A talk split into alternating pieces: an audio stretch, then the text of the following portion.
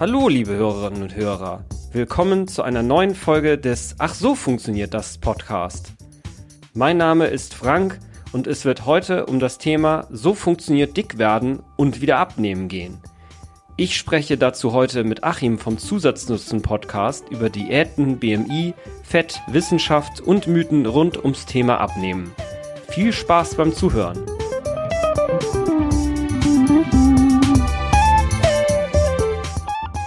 Hallo Joachim, wie geht's? Ja, mir geht's gut, danke. Ja gut, zum Thema Gewicht, Diäten etc.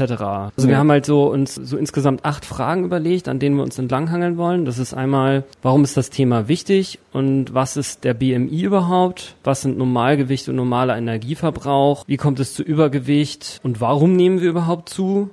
Wie funktioniert Abnehmen? Dann Mythen zum Thema Abnehmen. Also was sind so häufig genannte Sätze zum Thema Abnehmen, die einfach nicht stimmen? Dazu wollen wir jeweils ein bisschen was sagen und dann noch so ein bisschen zum Thema Fat Acceptance. Ja, und meine Idee war, dass wir vielleicht mit diesem Thema, warum ist das wichtig, erstmal anfangen. Ich sehe das so, dass Übergewicht eigentlich die schlimmste Zivilisationskrankheit ist. Okay. Ja, es hat natürlich viel auch mit Bewegungsmangel zu tun, aber ich, ich, das ist ja so ein kombiniertes Thema. Also Übergewicht hat oft mit Bewegungsmangel zu tun, nicht zwangsläufig, aber oft eben schon. Und wenn man jetzt sich mal die typischen Krankheiten, an denen wir so sterben. Krebs, Schlaganfall, Herzinfarkt, aber dann noch eine ganze lange Reihe von anderen Krankheiten, Gelenksverschleiß, diese ganzen Sachen. Ja. Mhm. Da sind immer die, die, die Top, die Top-Risikofaktoren sind halt immer Übergewicht, Bewegungsmangel, Stress, Rauchen, Alkohol.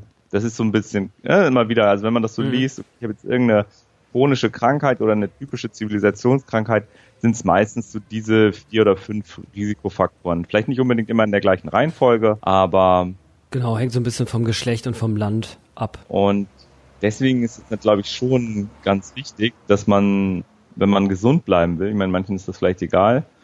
Äh, ich meine, das ist ja meistens dann so lange egal, bis man dann halt aus dem Alter raus ist, wo man halt zwangsläufig gesund ist. Also mit Anfang 20 hat man eigentlich nie ein Problem. Da ist man, hat man, ne, ist man einfach inhärent gesund in der Regel. Aber je älter man wird, desto mehr nehmen halt solche Faktoren irgendwie zu und umso wichtiger irgendwann wird einem das. Dann denkt man natürlich irgendwann, okay, wenn man dann mit 50 dann die Gelenkprobleme hat oder die verkalkten Arterien oder den ersten Herzinfarkt oder sowas hatte, dann denkt man sich natürlich vielleicht eher schon, okay, vielleicht hätte ich mal ein bisschen mhm. mehr Bewegung, ein bisschen weniger Übergewicht wäre vielleicht nett gewesen.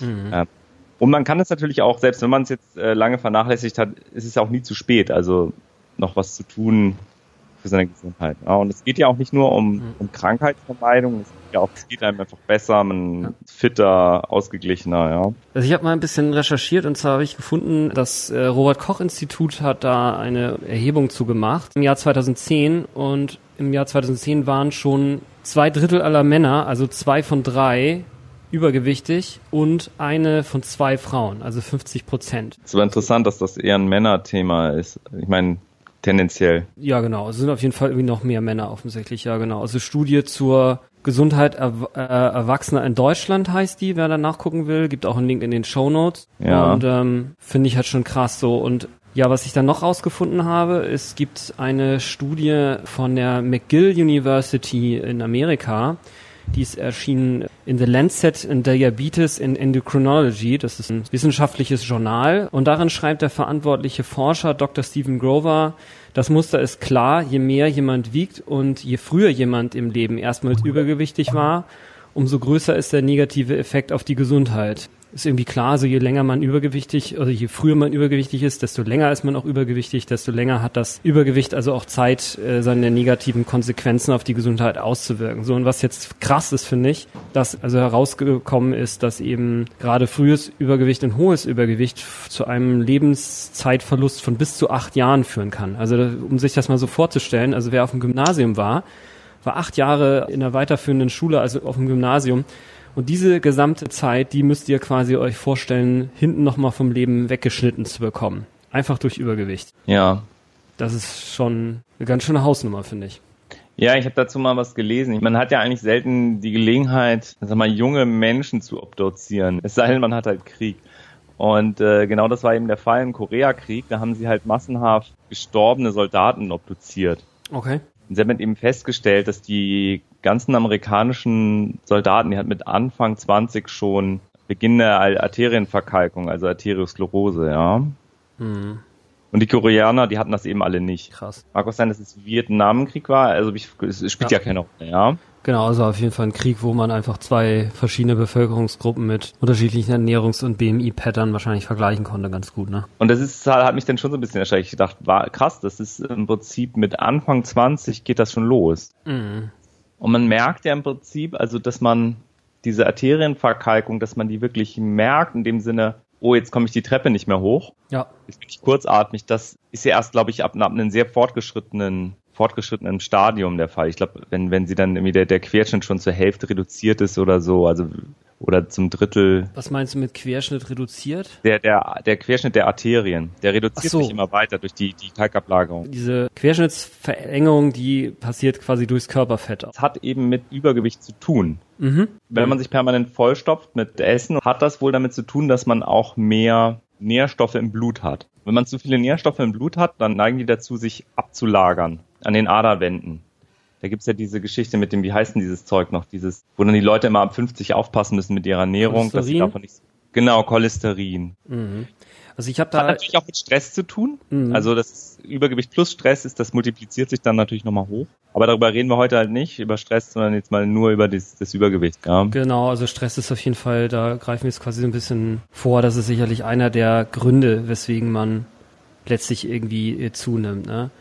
Mhm. Also nur, weil du es gerade gesagt hast, ne, also da habe ich äh, spontan nochmal zu gegoogelt. Also es gibt eine Studie, die heißt das BMI Effect Cholesterol, Sugar and Blood Pressure in General Population. Also erhöht der BMI, also ja. steigen mit hohem erhöhten BMI auch der Blutcholesterin, Zuckerspiegel und Blutdruck an. So und die Conclusion ist schon einfach äh, genau das. Also die grundsätzlich ist es so, dass äh, mit BMI eben der Cholesterinspiegel ansteigt. So, und wenn der Cholesterinspiegel ansteigt, dann kann eben dieses Cholesterin sich eben in den Arterieninnenwänden ablagern. Genau. Äh, und, und dann eben diese Querschnittsverengung, damit dann eben diese Leistungseinbußen mit verursachen. Genau, und das ist ja im Prinzip dann nicht nur eine Frage, wie le lange lebe ich, sondern das ist halt auch eine Frage von, gut fühle ich mich, weil das ist natürlich dann irgendwann eine massive Einschränkung der Lebensqualität, wenn man halt so kurzatmig ist und irgendwie sich nicht mehr bewegen kann, genau. nicht mehr fit ist, so, ne? Ja. Genau, und das sind ja sogar nur die frühen Folgen. Ne? Also du hast ja eben schon gesagt, Übergewicht ist ja so ein Komplex, der oder Übergewicht ist eines der äh, auslösenden ähm, oder mit auslösenden Gründe für eben viele andere Zivilisationserkrankungen, eben Herz-Kreislauf-Erkrankungen, Krebs etc. Ähm, die ganzen Gelenke. Gelenke, ja. genau, die natürlich auch das äh, Lebensgefühl eben mit einschränken können. Und interessanterweise natürlich auch Krebs. Also Übergewicht hat auch mit Krebs einen gewissen Risikofaktor, ne? Ja, ganz verknappt dargestellt. Also Krebs entsteht auch dort eben, wo Gewebe eben minder durchblutet ist und das kann ja. eben durch Fettgewebe mit verursacht werden. Also es hängt alles so ein bisschen indirekt zusammen. Ne? Also man kann jetzt vielleicht nicht sagen, man ist dick und automatisch kriegt man Krebs. Diese Gleichen Nein, alles ja sowieso nicht. alle nicht. Alles nicht automatisch. Aber das sind alles Statistiken, ja. Genau. Aber man hat eben auf, also mindestens diese Einschränkungen, von denen du eben schon gesprochen hast, ne? Also Gelenkprobleme und so genau, weiter. Genau, zum, zum Blutdruck. Also warum man halt hohen Blutdruck kriegt, das liegt eben, das hat eben mit dieser, ich meine, Arterienverkalkung, ich glaube, Verkalkung ist so ein bisschen umgangssprachlich, das ist mm. nicht nur Kalk, sondern es ist ein ganzer Komplex von organischen und mineralischen Ablagerungen, die man halt ja. in, den, in den Arterien hat. Und dadurch durch diese Ablagerung werden diese Arterien unflexibel. Normalerweise funktioniert es das so, dass das Herz pumpt einfach das Blut in die Arterie rein und dann schiebt sich sozusagen eine, eine Ausbeulung, also die, die beult sich dann aus, die Arterie, mhm. und dann schiebt sich diese Ausbeulung halt wie so eine wandernde Welle durch die ganze Blutader durch. Und je unflexibler die die Arterien werden, desto weniger funktioniert das. Und dann muss das Herz sozusagen viel mehr arbeiten, um, um das Blut nicht nur in den Anfang der Arterie reinzupumpen, sondern halt komplett bis zum Ende durch, ja. Hm, und ja. das belastet das Herz natürlich sehr stark und der gesamte Druck wird dann eben höher, der Basisdruck wird dann eben höher im, im Blutsystem. Und das hat halt ironischerweise den, den Effekt, dass dadurch die Erkalkung zunimmt. Weil durch diesen höheren Druck ähm, entstehen halt Mikrorisse in diesen, in diesen Arterien. Und an diesen Mikrorissen lagern sich dann wieder neue Ablagerungen ab.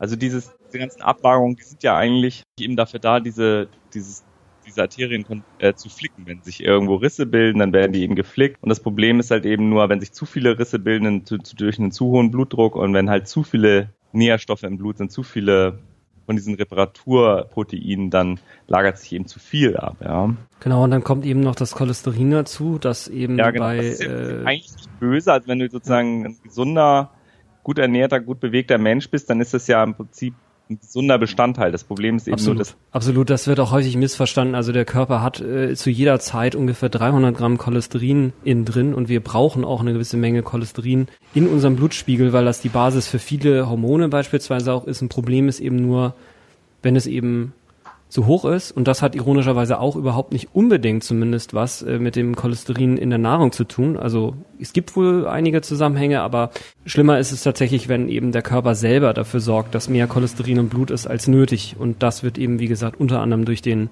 das erhöhte Körpergewicht vermittelt. Ja, und der Effekt ist dann, also du hast das ja schon erklärt, es gibt eben diese Mikrorisse, diese Reparaturen in den Aderinnenwänden, da lagern sich dann eben verschiedene sowieso schon Proteine an oder eben diese diese Plätt, äh, diese diese Blutplättchen, genau. die da versuchen eben Risse zu schließen und wenn man dann jetzt eben unter Stress steht, dann ist es eben so, dass dieses Cholesterin oxidiert werden kann. Wem das jetzt nicht sagt, man kann sich das vorstellen, das wird so ein bisschen kleberig und ja. lagert sich dann dort eben mit an. Und dann eben entstehen durch diesen, durch diese, durch diesen Mix und durch diese Entzündungsprozesse entsteht dann eben dieses sogenannte Plaque, von dem man ja. eben redet. Und diese Plaques sind letztlich das, was dann zunehmend den Querschnitt der Arterie genau. senkt und dann entsteht eben das, was du gerade gesagt hast, ne, dass das Herz härter arbeiten muss und das, die härtere Arbeit wirkt sich natürlich wieder auch als mechanischen. Genau, und ich brauche halt einen höheren Grunddruck, aus. um das Blut überhaupt noch genau. durchtransportieren zu können. Und dadurch steigt eben der Blutdruck, weil das automatisch dann hochgeregelt wird. Ne? Genau. Ich meine, diese, diese Stress ist halt nicht Hauptthema, aber das ist halt natürlich schon eine interessante Verbindung. Auf jeden Stress Fall. und Übergewicht, weil das Übergewicht kommt manchmal von Stress. Mhm. Ja. Ich würde mal, bevor wir da jetzt hinspringen, weil ich ja. finde das super spannend, würde ich noch mal einmal ganz kurz noch mal zu dem Thema, warum ist das wichtig zurückkommen. Und zwar, also wir hatten jetzt einmal schon das Problem, ne? Also jeder zweite, äh, zwei von drei Männern sind übergewichtig, eine, eine von zwei Frauen. Und wir haben jetzt ein bisschen die persönlichen Kosten schon gehabt, ne? Also persönliche Krankheiten und so weiter. Ein weiteres persönliches Problem sind ja auch psychische Probleme, weil also trotz der Fat Acceptance Bewegung ist Fettsein halt immer noch mit einem Stigma belegt. Also wer fett ist, gilt halt gemeinhin als undiszipliniert, willensschwach und fühlt sich aufgrund dessen dann eben häufig minderwertig. Nicht leistungsfähig. Nicht leistungsfähig, ja. genau, ja. Und ähm, nur um das, das jetzt auch mal... Das natürlich auch zu Stress, diese soziale ja. Genau, ja, absolut. Genau, das ist auch wieder, wieder Stress. Ne? Also es führt im Grunde genommen häufig dahin zurück. Bevor wir ja. jetzt zu dem Thema, also wie kommt es überhaupt zu Übergewicht und was ist überhaupt BMI und Normalgewicht, wollte ich auch nochmal einen, einen Aspekt äh, aufbringen, und zwar den der gesellschaftlichen Kosten. Und zwar ist es eben so, dass das Übergewicht, äh, wir hatten ja schon gesagt, äh, du hattest das ja eben schon erklärt, welche unmittelbaren gesundheitlichen Folgen das eben hat. Und wir haben dann ja auch geredet über die Auswirkung insbesondere aufs äh, Herz-Kreislauf-System. Und das kostet natürlich auch. Und zwar sind das pro Jahr tatsächlich aktuell 25 Milliarden Euro. Davon ja. geht die Hälfte ungefähr in die direkte Behandlung von Krankheiten, also Diabetes, Herz-Kreislauf-Erkrankungen. Ach ja, so Diabetes haben wir noch gar nicht erwähnt, genau. natürlich. Das haben wir noch das gar nicht. Das ist halt auch so ein, so ein Ding, ja. Genau, und die zweite Hälfte sind längere Krankheitsperioden, Behinderung und Frühverrentung. Das habe ich nämlich vorhin noch vergessen. Also ich hatte ja schon einmal kurz diese Studie von der McGill University äh, zitiert, in der halt rauskam, dass halt extrem Übergewichtige eben bis zu acht Jahre Lebenszeit verlieren. Das ist jetzt nur der aktuelle Lebenszeitverlust. Die Anzahl behinderter Jahre, also oder Jahre, die man eben körperlich eingeschränkt oder behindert lebt, die können sogar bis zu 19 Jahre steigen. Das heißt also, ja, klar. wenn man sich halt vorstellt, man wird im Schnitt 80, dann ist man also ein Viertel seiner Lebenszeit. Also im Grunde genommen, stellt euch vor, wirklich eure Lebensperiode von 0 bis 20 Jahren, die ihr im Grunde genommen im Rollstuhl oder zumindest äh, im Gehwagen hin und her. Also das, das ist eben wirklich keine schöne Sache. Und das kostet, wie gesagt, eben auch den Staat und damit natürlich uns alle eben diese 25 Milliarden Euro. Und nur um das mal so ein bisschen in Kontext zu rücken, was sind 25 Milliarden Euro? Das sind zweieinhalb mal Stuttgart 21, 25 Elbphilharmonien oder fünf Berliner Flughäfen. Und wenn man sich jetzt mal vorstellt, wie viel Stress es deswegen gab, sieht man, dass das eben tatsächlich ein ganz schönes Problem ist. Ne? Wollen wir nochmal kurz über Diabetes reden? Weil Können ich glaube, das machen, ist auch ja. so ein Missverständnis, weil es gibt nämlich zwei Arten von Diabetes. Das ist ähm, vielleicht nicht ganz so bekannt. Also ja. ich glaube, der bekanntere Typ von Diabetes immer noch ist dieser Diabetes, wo man spritzen muss, ne? Spritzen musst du beim, bei beiden, wenn, wenn man weit genug ist. Ich glaube, bei dem ersten, also Diabetes Typ 1, musst du es immer. Und bei ja. Diabetes Typ 2 erst, wenn du halt schon weiter fortgeschritten bist. Also der Hintergrund ist, dass um Blutzucker abzubauen, brauchst du ein Hormon, das heißt Insulin.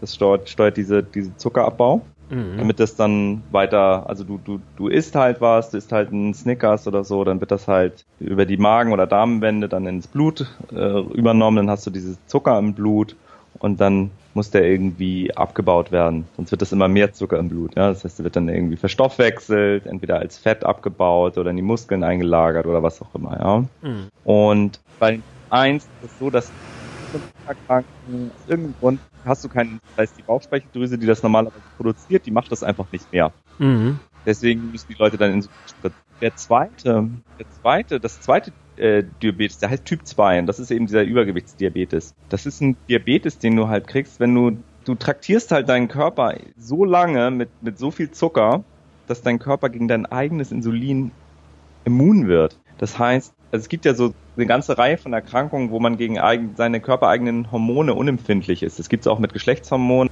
während bei dem Insulin, äh, bei dem, bei dem Diabetes Typ 2 ist das häufig erworben. Das heißt, du isst Zucker, dein Körper schüttet auch Insulin aus, aber die Teile im Körper, die auf das Insulin reagieren sollen, um das, den Zucker dann abzubauen, die reagieren auf das Insulin einfach gar nicht mehr, weil die einfach so permanent mit Insulin äh, traktiert werden, dass sie darauf nicht mehr reagieren. Und das hat halt eine ganze Reihe von sehr unangenehmen Effekten. Also du, du, davon gehen dann halt deine Blutgefäße kaputt. Zum Teil muss dann irgendwie ein Fuß amputiert werden, weil der nicht mehr mit Blut äh, versorgt wird. Das sind dann so Diabetes Typ 2 äh, Langzeitfolgen, ja. Ja. Und soweit ich, du meintest jetzt, man, man muss dann irgendwann auch spritzen bei, bei Diabetes Typ 2. Jetzt könnte ich mir vorstellen, dass man sagt, okay, ich bin zwar unempfindlich gegen Insulin, aber ich hau noch mal so mehr oben, noch mal was oben drauf, ja.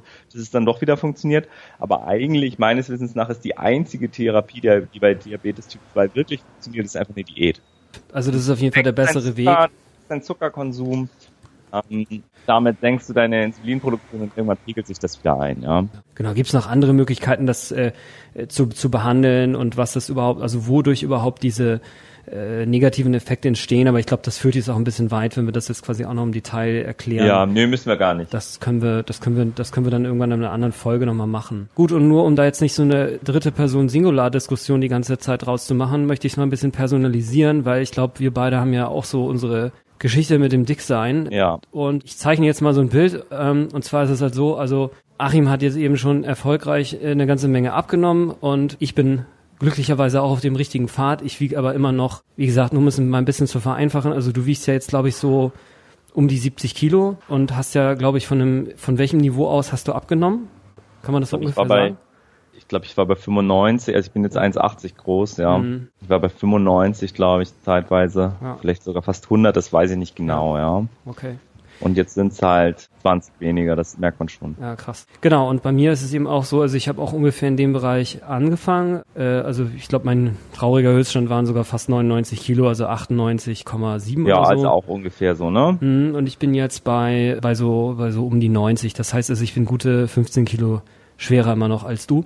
Und nur um das mhm. mal, äh, mal so ein bisschen zu, zu erklären, also ich meine, das hat vielleicht der ein oder andere auch schon so gehört, aber im Prinzip sind das halt 15 ganze Tüten Milch, die ich die ganze Zeit mir mit mir rumschleppe. Also man könnte sagen, zum Beispiel Achim plus 15 Tüten Milch, ne? Also stellt euch jetzt mal ja. Achim vor, ein Schmucker 1,80 großer 75-jähriger, äh, 75 Kilo 75-jähriger. ja, ja, Entschuldigung, versprochen. Ja.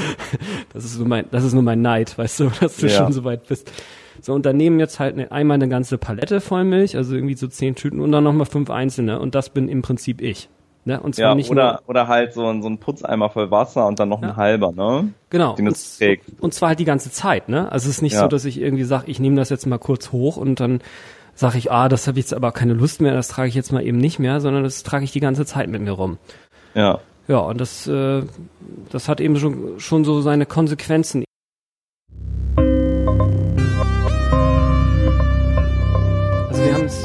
schon am Anfang gesagt, ne, dass es auch um so um BMI und Normalgewicht ja. und Normalverbrauch gehen soll. Daher würde ich einfach quasi gerne einmal auf den BMI eingehen, dann was ist überhaupt Normalgewicht, was ist ein normaler Energieverbrauch und wie hat sich auch unser Normalbild verändert. Darüber haben wir ja auch in der Vergangenheit schon häufiger mal gesprochen. Genau, wie ist der BMI definiert? Im Grunde genommen ist es so, man nimmt sein Körpergewicht in Kilogramm und teilt das durch die Größe, also die eigene Körpergröße, multipliziert mit der eigenen Körpergröße. Ja, also man hat quasi oben im Zähler hat man eben das eigene Gewicht in Kilogramm und unter dem Bruststrich äh, hat man die Größe mal die Größe oder Größe ins Quadrat äh, wem das was sagt. So, und man sagt jetzt gemeinhin, dass so ein normaler BMI zwischen 18 und 25 liegt. Ja.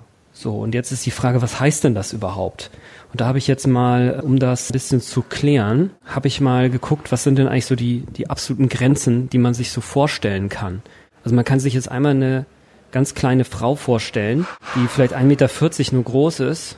Die wiegt eben, wenn sie also gerade eben noch im Normalbereich liegt, was die untere Gewichtsangabe äh, angeht, dann liegt sie so bei 40 Kilo Körpergewicht. Und ein Mann, der sehr groß ist, also sagen wir mal zwei Meter. Also es gibt zwar noch Größeres, klar, aber ich wollte jetzt mal so ungefähr äh, so das, was man im normalen Alltag häufiger nochmal antrifft, nehmen. Also ein zwei Meter großer Mann hat gerade eben mit 100 Kilogramm noch Normalgewicht. Das ja. heißt, das ist eigentlich das Spektrum, in dem man sich absolut maximal aufhalten sollte. Also mehr als 100 Kilo ist selbst für einen zwei Meter Mann zu viel. Ja. Und das, das muss man sich halt, finde ich, erstmal auf der Zunge zergehen lassen, weil ähm, ich glaube, fast jeder kennt heutzutage Leute, die wahrscheinlich nicht zwei Meter groß sind und auch äh, 100 oder mehr Kilo wiegen. Ja.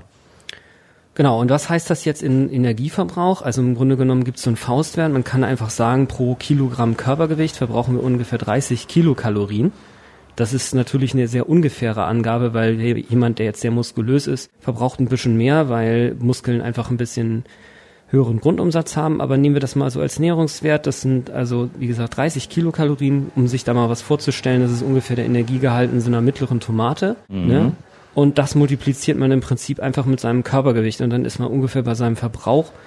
Und wenn wir das jetzt einfach mal anwenden auf die, auf das Spektrum von Normalgewicht, was ich eben gesagt hatte, also wie gesagt, kleine 1,40 Meter große Frau, 40 Kilo, großer 2 Meter Mann, 100 Kilo, dann sind das eben ähm, bei der 40 Kilo schweren Frau sind das eben 1200 Kilokalorien und bei dem großen Mann sind das dann eben entsprechend 3000 Kilokalorien. Das heißt, das ja. ist also auch jetzt unabhängig mal von der Bewegung, das ist jetzt wirklich der Grundumsatz, das was man in der Regel so verbraucht, äh, äh, ohne jetzt Bewegung. Wenn man jetzt Bewegung ein bisschen mit einbaut, dann ist es für die kleine Frau sind es so irgendwas zwischen 1400 und 1600 Kilokalorien und für den großen schweren Mann sind es wahrscheinlich eher 3500 bis wenn er Ölbohrarbeiter ist oder Leistungssportler, meinetwegen Sumo-Sportler, 6000 Kilokalorien. Aber das sind ja. wirklich so die absoluten Grenzen, in denen man sich jetzt vorstellen kann. Und man kann sich jetzt vorstellen, der Normalbürger ist natürlich irgendwo dazwischen. Das heißt, ja, daher kommt dann ja auch dieses 2000 Kilokalorien Normalbedarf auf vielen, äh, vielen Nahrungsmitteln als gängige Empfehlung. Ich würde sagen, für einen Mann ist es also beispielsweise ich würde auch mit gutem Gewicht von sagen wir mal 70 Kilo nach dieser Rechnung ja immer noch einen Kalorienbedarf von 2100 haben, also nur Grundbedarf. Und wenn man jetzt noch so ein bisschen, äh, selbst wenn ich nur äh, zu Fuß hin und her gehe, dann bin ich schon so bei 2500. Also ich denke mal, das ist so ein ja. Bereich, in dem eigentlich die also meisten Leute sich aufhalten. Genau, also im Prinzip dieser Grundumsatz, der einfach nur dafür drauf geht, um unser Gehirn zu mhm. befeuern und unsere Körperwärme zu erhalten und unsere Verdauung äh, am Laufen zu halten und die Atmung. Das ist, ist eigentlich, glaube ich, 80 Prozent von dem, was wir Zivilisationsmenschen in der Regel verbrauchen, so mal gut geschätzt, ja. Genau. Die Bewegung geht eigentlich dann erstaunlich wenig nochmal drauf. Es sei denn, man macht halt viel Sport, ne? Oder hat halt einen anstrengenden handwerklichen ja. Job. Ja, ich weiß nicht, ich habe irgendwie auf der TK-Seite, also der äh, Techniker-Krankenkassenseite, ähm, da stand eben drin, man muss immer so irgendwas zwischen 300 und 500 Kilokalorien für so normale Tagesbewegungen zu rechnen.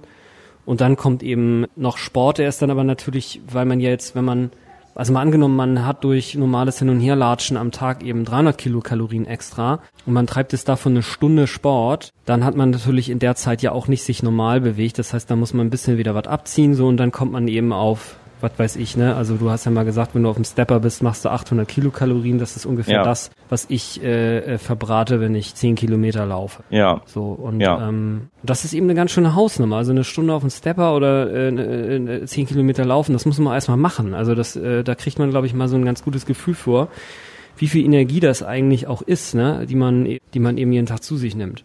Also das ist, es ist halt Wahnsinn, wie wenig man eigentlich verbraucht, wenn man wirklich viel Sport, man macht wirklich eine Stunde Intensivsport, ja. Mhm.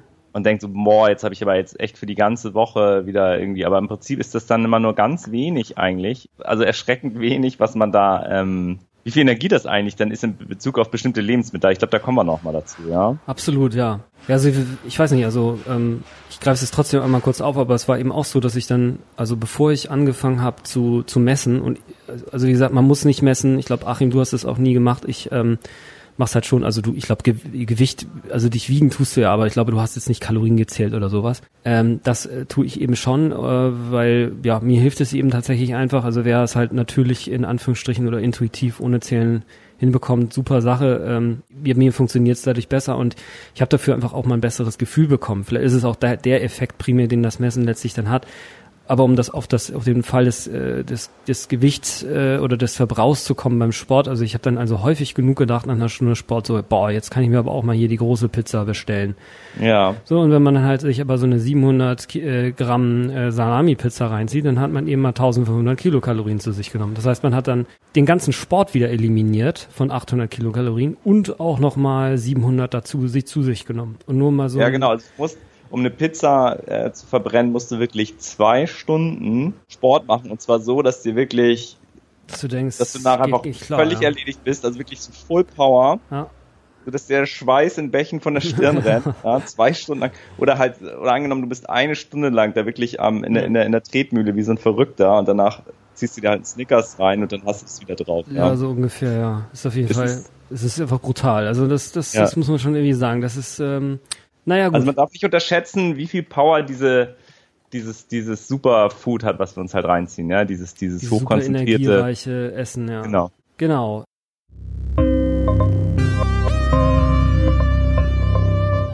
Dann ist jetzt auch erstmal die Frage, also was ist denn überhaupt der grundsätzliche Mechanismus, wie es zu Übergewicht kommt? Ja. Also ich glaube, im Grunde genommen äh, ist es ja meistens nicht so, dass man jetzt äh, einzelne äh, oder ein paar Tage super viel isst. Also klar, natürlich, nach den Weihnachtstagen gibt's ja das übliche Ding, ne? Man nimmt irgendwie dann ein, zwei Kilo zu, aber ich glaube, der normale Gang ist, dass man einfach regelmäßig ein bisschen zu viel isst. Ja, also ein Snickers zu viel pro Tag sind halt irgendwie 250 Kilokalorien. Das sind also 10 Prozent mehr, als man eigentlich 50, braucht. 50 Gramm Snickers oder wie viel hat das? Ich glaube, ich glaube, es sind 60 Gramm Snickers, nicht, oder sind es 80 100, Gramm? Ich weiß gerade gar nicht genau. Also 100 Gramm wären dann schon 550 oder sowas. Genau, das heißt also, wenn man davon im Prinzip einen zu viel isst, wenn man so möchte, ne, oder ein Schokocroissant hat leicht mal 400 Kilokalorien oder ein 50 Gramm Stück Käse hat 200 Kilokalorien. Wenn man das eben regelmäßig zu viel zu sich nimmt, dann nimmt man einfach pro Woche, wie viel sind das, 1000, 1400, dann nimmt man also pro Woche 200 Gramm zu. Ne? Und das kann genau, sehr schleichend passieren. Also ich meine, 100 Gramm, das ist, das ist ja nix. Ne? Also, äh, aber nach, nach ein paar Monaten sind das dann eben ein paar Kilo. Ja, ich glaube, also 7000 Kalorien sind ein, ein Kilogramm Körperfett. Genau. Das heißt, du müsstest im Prinzip drei Tage lang nichts essen, dann hast du ein Kilo weniger. drei Tage lang nichts essen oder halt zehn Stunden lang äh, im Fitnessstudio auf der Maschine stehen, ja? Absolut. Mir, mir hilft das eben tatsächlich, das immer so in gelaufene Kilometer umzurechnen. Also da mache ich mir dann immer ganz gut mit klar, was es jetzt bedeutet, das? wenn ich mir jetzt da wieder was, wieder irgendwas reinziehe. Und also ein Kilo sind ungefähr, also ich, ich, ich nähere das jetzt mal mit 70, also mit, mit 70 Kilometer Laufen halt an. Ne? Also ähm, 10 Kilometer sind ungefähr 1000 Kilokalorien. Ja. Äh, es ist tatsächlich sogar ein kleines bisschen weniger, aber wir wollen ja, ja. jetzt mal praktisch rechnen können. Ne? Und mhm. wenn du aber jetzt sagst, pro Kilo 70 Kilometer laufen, das ist schon krass, ja. Oder eben, wie gesagt, sieben Stunden auf dem Stepper oder ja. äh, wer jetzt einfach nur leicht Fahrrad fährt zum Beispiel, also irgendwie zwischen 15 und ähm, 20 kmh, der darf locker das Doppelte rechnen. Ne? Weil, ja. weil Radfahren einfach viel weniger verbraucht. Das heißt, ja, klar. wenn man ein Kilo Fett runterkriegen will, allein durch Sport, dann muss man halt 14 Stunden Fahrrad fahren. Also das ist einfach, ist einfach echt irre, ja, also finde ich. Genau, und wenn du es halt um ums drauf zu kriegen, musst du halt nur fünf Pizzen essen oder so, ja. Genau, ja. Und die ist man natürlich nicht hintereinander, aber fünf Tage ja, hintereinander eine Pizza, ja, ginge schon, würde ich sagen. Das ist auf jeden Fall viel, viel leichter natürlich, fünf Pizzen zu essen, nach 70 Kilometer zu laufen, ist schon klar, ja. ja. Absolut, ja. Ja.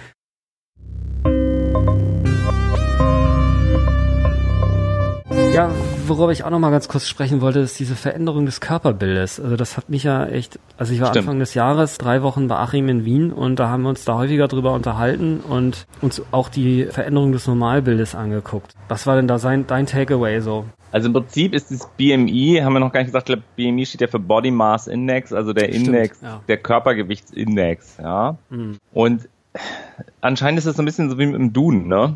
Also wenn halt alle Leute das Einzigste sagen, dann steht das halt im Duden als, als Norm, ja.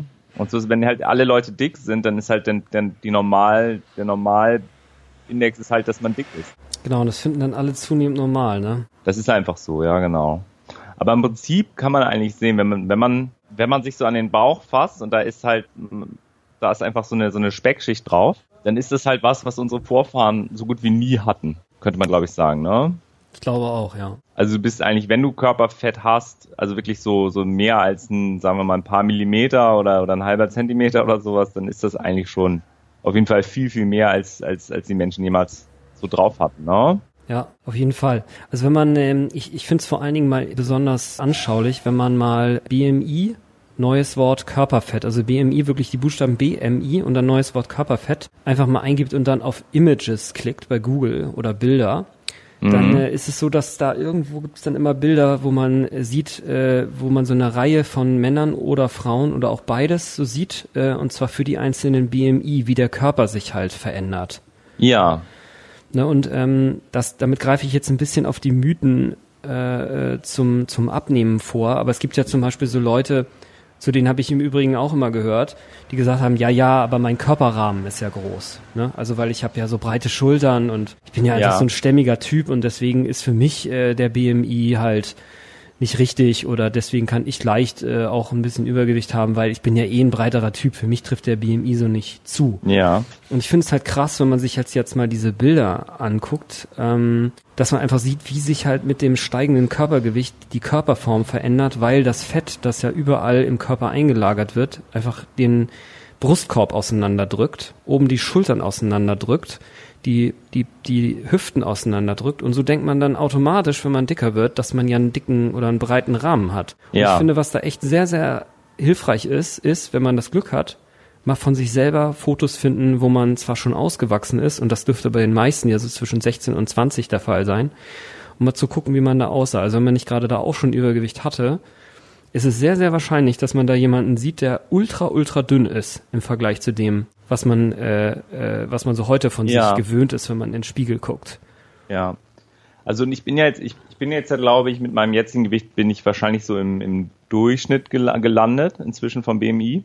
Mhm. Also schon noch weit von Untergewicht entfernt und ich war schon sehr überraschend, wie schmal ich geworden bin, ja. Ja, ich finde es auch krass. Ich dachte also, also, ich bin noch gar nicht so schmal. Ich dachte immer, ich habe so breite Schultern und alles, ja jeden Fall, ja. Also ich habe auch ehrlich gesagt, als ich dich das, äh, ich dich dann gesehen habe, dachte ich auch so, ey, krass, ob das jetzt noch richtig ist, ja. So typischer. Voll der Gasheim, ja. Typisches, typisches äh, Abnehmen-Mythos-Ding, dass man halt glaubt, oh Gott, wenn jemand da irgendwie wirklich mal Normalgewicht hat, dann kommt er einem schon voll abgemagert vor. Ja.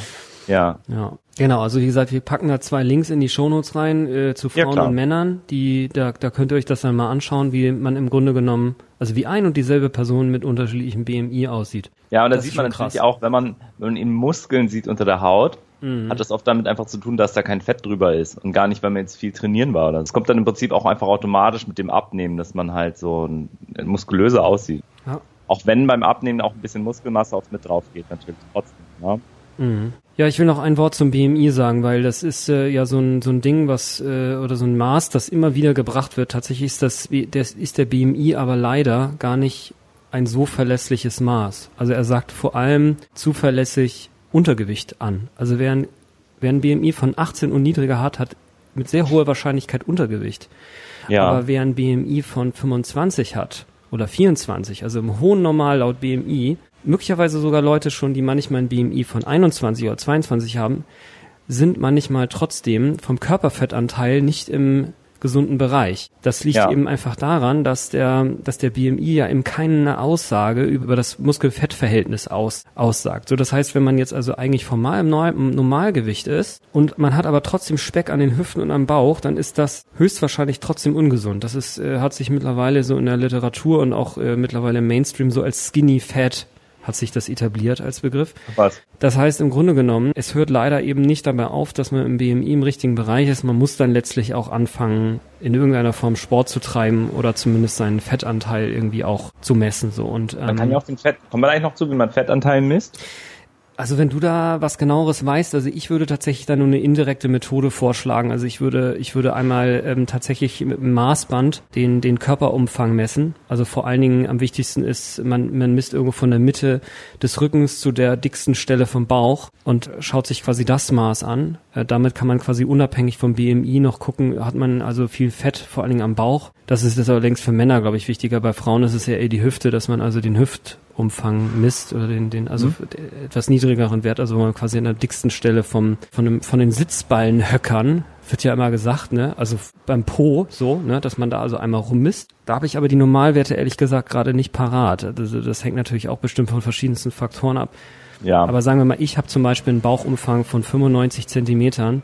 Das ist deutlich zu viel und äh, man sagt im Grunde genommen, also selbst wenn ich jetzt Normalgewicht hätte, wäre das so viel zu viel, dass ich, äh, da gibt es so einen Rechner im Internet, da, den packe ich auch in die Show Notes rein, der mir dann sagt, wie, hö wie viel höher meine meine Wahrscheinlichkeit ist jetzt äh, verfrüht an irgendwas zu sterben. Also und zwar ist mhm. die bei mir schon um fast zehn Prozent jetzt erhöht.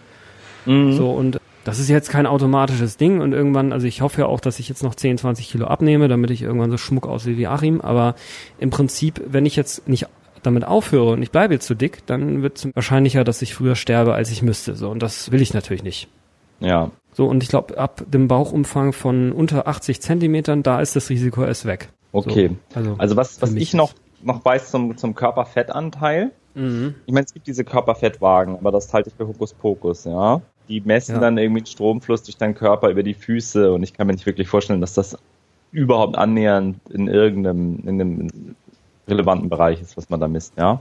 Genau, das ist, Aber, ist auch nicht so, ja, habe ich auch mal gehört. Was ich als Methode ist, ähm, zwar ist es wirklich eine medizinische Methode, man nimmt halt eine, eine Falte, eine Hautfalte am Rücken, mhm. man, man, man, man kneift dort einfach die Haut zusammen mhm. und misst die Dicke. Ja, weißt du, mit so, mit so, einem, mit so einem Maß, ja, wo man das äh, einfach so die Dicke misst. Und daraus kann man den Körperfettanteil berechnen. Also ich, Sportler kennen oft ihren Körperfettanteil, so Leistungssportler, weil das für die dann oft ein wichtiges Maß irgendwie ist. Mhm. Menschen kennen ja nicht ihren Körperfettanteil. Aber das ist, glaube ich, schon auch ein sinnvolles Maß, als jetzt ein Index herzunehmen, ja. Wobei das natürlich für die erste grobe Orientierung ganz, ganz wichtig sein kann, ja. Absolut, ja. Also ich habe mir mal einen Kaliper gekauft, wenn man das nicht sagt, einfach mal eingeben und ist im Prinzip so eine Fettzange. Damit kann man, glaube ich, das, was du gerade gesagt hast, machen. Also man nimmt sich halt eine Falte aus dem Bauch und piekst mhm. dann da rein und dann zeigt die was an. Einfach mal bei YouTube gucken. Da gibt es äh, mhm. Bilder zu. Ich packe mal das Modell, das ich selber habe und benutze, das packe ich mal auch in die Show Notes rein. Ja, und das, das mit den Bildern, das fand ich halt eben auch sehr hilfreich, dass man sich halt die Bilder anschaut, wie sieht ein Mensch aus bei einem gewissen BMI und dann kann man es halt mit sich ein bisschen vergleichen und schauen Absolut. so, okay, passt es so oder wie würde ich aussehen, wenn ich weniger wiegen würde, ja? Genau. Genau. Ich habe übrigens nochmal eben gerade äh, nebenher geguckt, also erhöhter Bauchumfang gilt bei Frauen bei über 80 Zentimetern und bei Männern über 94 Zentimeter. Das hängt aber auch von der, von der Größe ab, oder? Absolut, ja. Also das ist jetzt wirklich nur mal eine grobe Orientierung. Ich hätte dann ja mit 95 Zentimeter wäre ich ja nur gerade eben drüber. Also das ist auf jeden Fall Quatsch. Also ich, äh, ich wiege auf jeden Fall zu viel. Also mein BMI ist fast bei 28 also mindestens auch nach der konservativen Rechnung mit dem BMI, der wie gesagt eigentlich nur für Untergewicht wirklich zuverlässig ist und für Übergewicht nicht. Nachdem bin ich auf jeden Fall auch schon übergewichtig. Das heißt, ich bin auf jeden Fall übergewichtig und habe aber nur einen Bauchumfang von 95. Ich meine, vielleicht habe ich ein bisschen Glück, weil ich relativ viel Sport treibe, aber mhm. ich hätte schon wirklich lieber einen Bauchumfang, der noch ein ganzes Stück schon klar. niedriger ist. Genau, aber ich ja. finde auch das mit den Bildern. Also das, man muss es sich wirklich auch ein paar Mal angucken, damit man das versteht. Also ich habe mich danach wochenlang umgeschaut und mir die Leute alle angeguckt und gedacht, krass, der hat auch Übergewicht, der ist richtig all, fett eigentlich. Ja. Und, und wirklich normalgewichtige Leute oder untergewichtige, also klar gibt's die auch, aber im Prinzip viel, viel weniger als äh, Ja, ja. Ja, ja. Ja. Gut, das war jetzt okay. zum Thema Normalbild, BMI, Übergewicht, Kalorienverbrauch und so weiter. Ja. Warum nehmen wir überhaupt zu? Ähm, du hattest jetzt schon das Thema Stress. Also ich habe eigentlich jahrelang irgendwie 75 Kilo gewogen und dann nach meiner Masterarbeit bin ich dann kein einziges Mal mehr unter 84 Kilo gekommen. Ja, also in der Zeit habe ich da mindestens 10 Kilo, 8 bis 10 Kilo zugelegt und die habe ich eigentlich seitdem auch nicht mehr verloren. Wobei ich nicht sagen will, dass das jetzt äh, hätte so sein müssen. Ne? Das ist durchaus auch auf meine Verantwortung hin gemünzt, dass ich mich eben nicht ordentlich drum gekümmert habe. So sehe ich das zumindest. Aber Stress ist auf jeden Fall so ein Faktor, der das eben mit beeinflusst. Aber es geht vielleicht noch ein Stück vorher los. Also effektiv hat es natürlich irgendwie evolutionsbiologische Gründe. Der Körper war natürlich in der Vergangenheit also mit Hungerperioden konfrontiert und hat es also wirklich bitter nötig, äh, um nicht zu verhungern, eben Fett einzulagern. Ähm, daher haben wir diese Fähigkeit überhaupt und äh, damit ist es eigentlich ursprünglich erstmal gut gemeint gewesen, dass wir also nicht irgendwie jetzt, nur weil es mal eine Woche nichts zu essen gab, dann irgendwie gleich verhungert sind. Ja, also wenn man das, diese evolutionsbiologischen Gründe hernimmt, dann wundert es mich eigentlich, dass wir nicht alle noch viel fetter sind. Wenn du überlegst, ich habe halt den, die ganze Schublade voll mit, mit Turbofutter und eigentlich wäre mein, mein evolutionsbiologischer Impuls, mir das alles reinzuziehen, bevor es weg ist. Ja, bevor es jemand anders ist oder bevor es irgendwie vergammelt ist. Wer weiß, ja. ob ich vielleicht danach drei, drei Monate wieder nichts hab, so, ja. Es ist ein Wunder, dass die Leute nicht noch viel mehr Öl und Zucker in sich reingießen, ja, oder schütten. Ja, ja, genau. Du hast eben ja noch so einen Punkt angesprochen, nämlich den Aspekt energiedichte Nahrung. Ja. Da gibt's von Michael Moss, gibt's auch auf Deutsch das Buch, das heißt, auf Deutsch heißt das der Salz-Zucker-Fett-Komplott.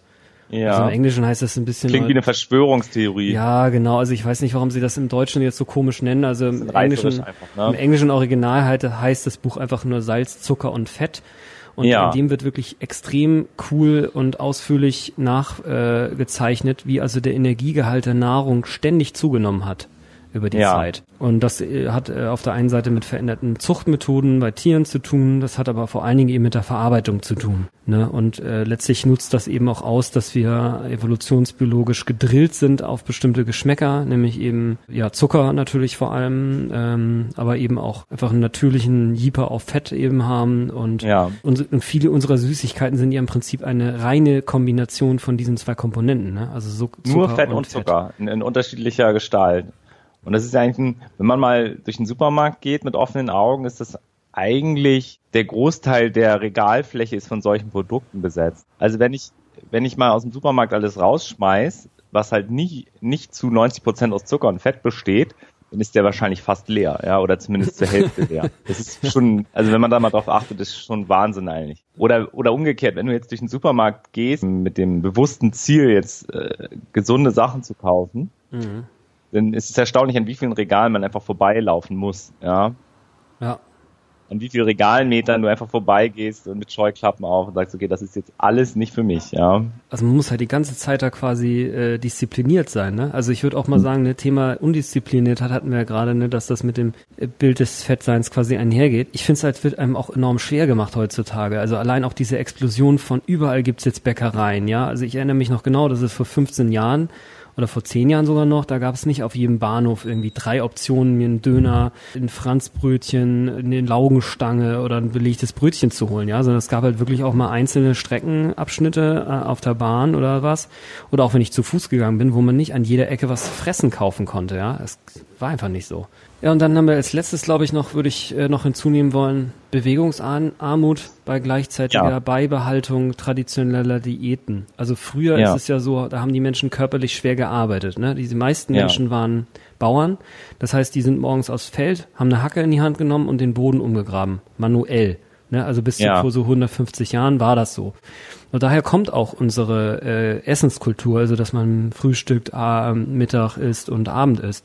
So, und wenn man das jetzt noch kombiniert mit energiedichter Nahrung und dann noch mit Stress, wo man dann am Nachmittag gerne dann noch den Snickers zu sich nimmt, weil Essen beruhigt ja auch, ist ja klar. Also ja. wie gesagt, auch da Mike, das Buch von Michael Moss sehr empfehlenswert, eben dieser äh, Salz-Zucker-Fett-Komplott, da wird das auch nochmal schön erklärt, wie eben also gerade beispielsweise Käse auch wie so ein Opioid im Grunde genommen wirkt, also wie ein Rauschgift irgendwie auch. Also ich will es nicht jetzt völlig äh, in dieselbe Reihe stellen, aber es hat halt Ähnlichkeiten und gerade wenn man eben gestresst ist, dann ist man auch anfälliger eben sich solche Kompensationen zu besorgen und gleichzeitiger Bewegungsmangel eben. Also wir wir arbeiten eben nicht mehr schwer auf dem Feld und auch nicht in der Fabrik. Na klar machen das noch manche Leute, aber der größte Teil sitzt eben, also wie ich beispielsweise auch, den größten Teil des Tages am Computer. Also und wenn ich dann aber dann noch irgendwie schön Farmers, äh, also Bauerndiät-Style mir drei Mahlzeiten reinziehe, dann ist es eigentlich auch schon fast ein Wunder, wenn man nicht dicker wird.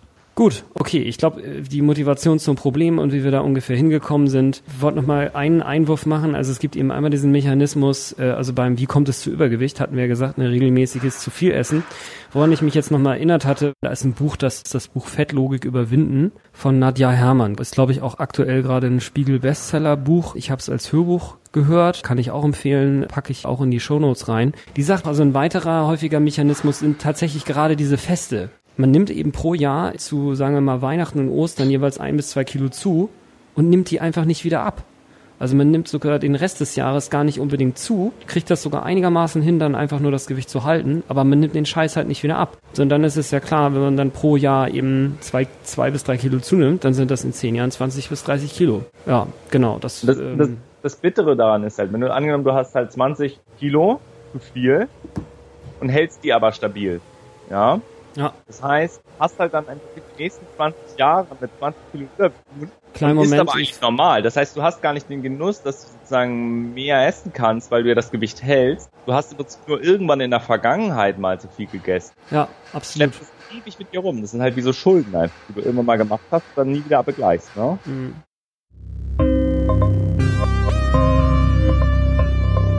Kommen jetzt langsam so in dieses Thema, wie funktioniert Abnehmen, wie funktionieren Diäten und wie funktionieren sie vor allen Dingen auch nicht. Also gerade wenn man in die Gruppe reingehört, die regelmäßig zu viel essen, wenn man es dann nur schafft, ein bisschen weniger zu essen, dann hat man möglicherweise nur den Teil weniger gegessen, der einen normalerweise zunehmen lässt. Und dann mhm. kommt man gerade ins Gewicht halten. Also so kommen halt manche dieser Biografien zustande, wo die Leute also im Prinzip das Gefühl haben, die ganze Zeit Diät zu halten und aber nur ihr Gewicht zu halten. Aber das ist wahrscheinlich sogar schon erfolgt, weil wenn sie nämlich nicht dieses, diese, diese Diät, diese subjektive Diät machen ja. würden, würden sie wahrscheinlich noch die ganze Zeit zunehmen. Ja, ja. ich glaube, das ist ein bisschen so, man darf Diät halt nicht sehen als etwas, was man temporär macht. Man muss Diät immer sehen als Nahrungs Ernährungsumstellung. Mhm. Und das hat man einfach den Rest seines Lebens an der Backe. Du kannst nicht sagen, ich mache jetzt eine Woche Crash-Diät und danach esse ich weiter wie vorher, sondern du musst halt sagen, ich mache jetzt Diät und das mache ich jetzt ab jetzt. Immer. Für immer. Ja. ja Sonst genau. geht's nicht. Ja. Sonst hast du diesen, ich glaube, dieser sogenannte Jojo-Effekt, der kommt einfach daher, dass Leute denken, sie machen eine Zeit lang Diät und danach können sie ja wieder zum, zur alten Ernährungsgewohnheit zurück. Aber das darfst du eben nicht. Du musst dich dann dazu committen, dass du halt immer Diät machst. Ja, im Prinzip ist es wahrscheinlich irgendwie so, ne? Also wir haben, ja, wir haben, wir haben in, der, in der letzten Folge bei mir, ähm, oder einer der letzten Folgen bei mir über das Meditieren geredet. Mhm. Machst ja auch nicht, wenn du sagst, ich will jetzt meditieren, dann sagst du auch nicht, ich meditiere jetzt mal einen Monat, dann lass ich es wieder sein und dann sagst du, okay, ich meditiere jetzt, ab jetzt meditiere ich halt regelmäßig und das mache ich jetzt halt einfach immer. Mhm, ja. In dem Moment, wo du zur alten Gewohnheit zurückkehrst, hast du halt auch diese Vorteile davon wieder nicht mehr. Das ist einfach mhm. bei vielen Dingen so, ja. Bei Sport, ja. ganz vielen Verhaltensweisen, die irgendwie schädlich mhm. sind, muss man halt dauerhaft umstellen. Das hat keinen Sinn, ja. Ja. Also diese Nadja Hermann, von der ich eben schon gesprochen hatte, die eben dieses Buch da, dieses Fettlogik überwinden geschrieben hat, die geht eben auch so eine ganze Reihe Mythen durch und da ist der Jojo-Effekt auch einer. Und die beschreibt, warum der Jojo-Effekt mit zu diesen Mythen gehört. Also es gehört zu diesem ganzen Komplex dazu, wie kann man sich selber dafür rechtfertigen, dass man es jetzt wieder nicht hinbekommen hat. So, mhm. und ein Effekt, eine Möglichkeit, wie der Jojo-Effekt beispielsweise in Erscheinung tritt, ist folgender. Man bemüht sich eine Woche tatsächlich weniger zu essen, nimmt dadurch ab und zwar am Anfang sogar gar nicht so wenig, weil, das wissen die meisten wahrscheinlich nicht, also mir war es zumindest neu, dass beispielsweise Kohlenhydrate, wenn man Kohlenhydrate isst, dann nimmt man quasi pro Gramm vier Gramm zu, weil quasi jedes Gramm Kohlenhydrate mit drei Gramm Wasser verbunden ist. Also man lagert für jedes Kohlenhydratgramm ja. drei zusätzliche Gramm Wasser mit ein. So, und wenn man jetzt einfach mal eine Woche weniger isst, dann wird quasi der Kohlenhydratspeicher, der wird geleert, plus, dass der Darm auch leerer wird. Also man trägt einfach weniger Nahrung mit sich rum, den man verdaut und hat dadurch quasi einen instantanen, relativ großen Gewichtsverlust von meinetwegen drei oder vier Kilo. Davon war aber wahrscheinlich ja. 75 Prozent Wasser. So, und wenn man dann sagt, oh ja, krass, das hat ja jetzt super funktioniert, jetzt habe ich ja hier schon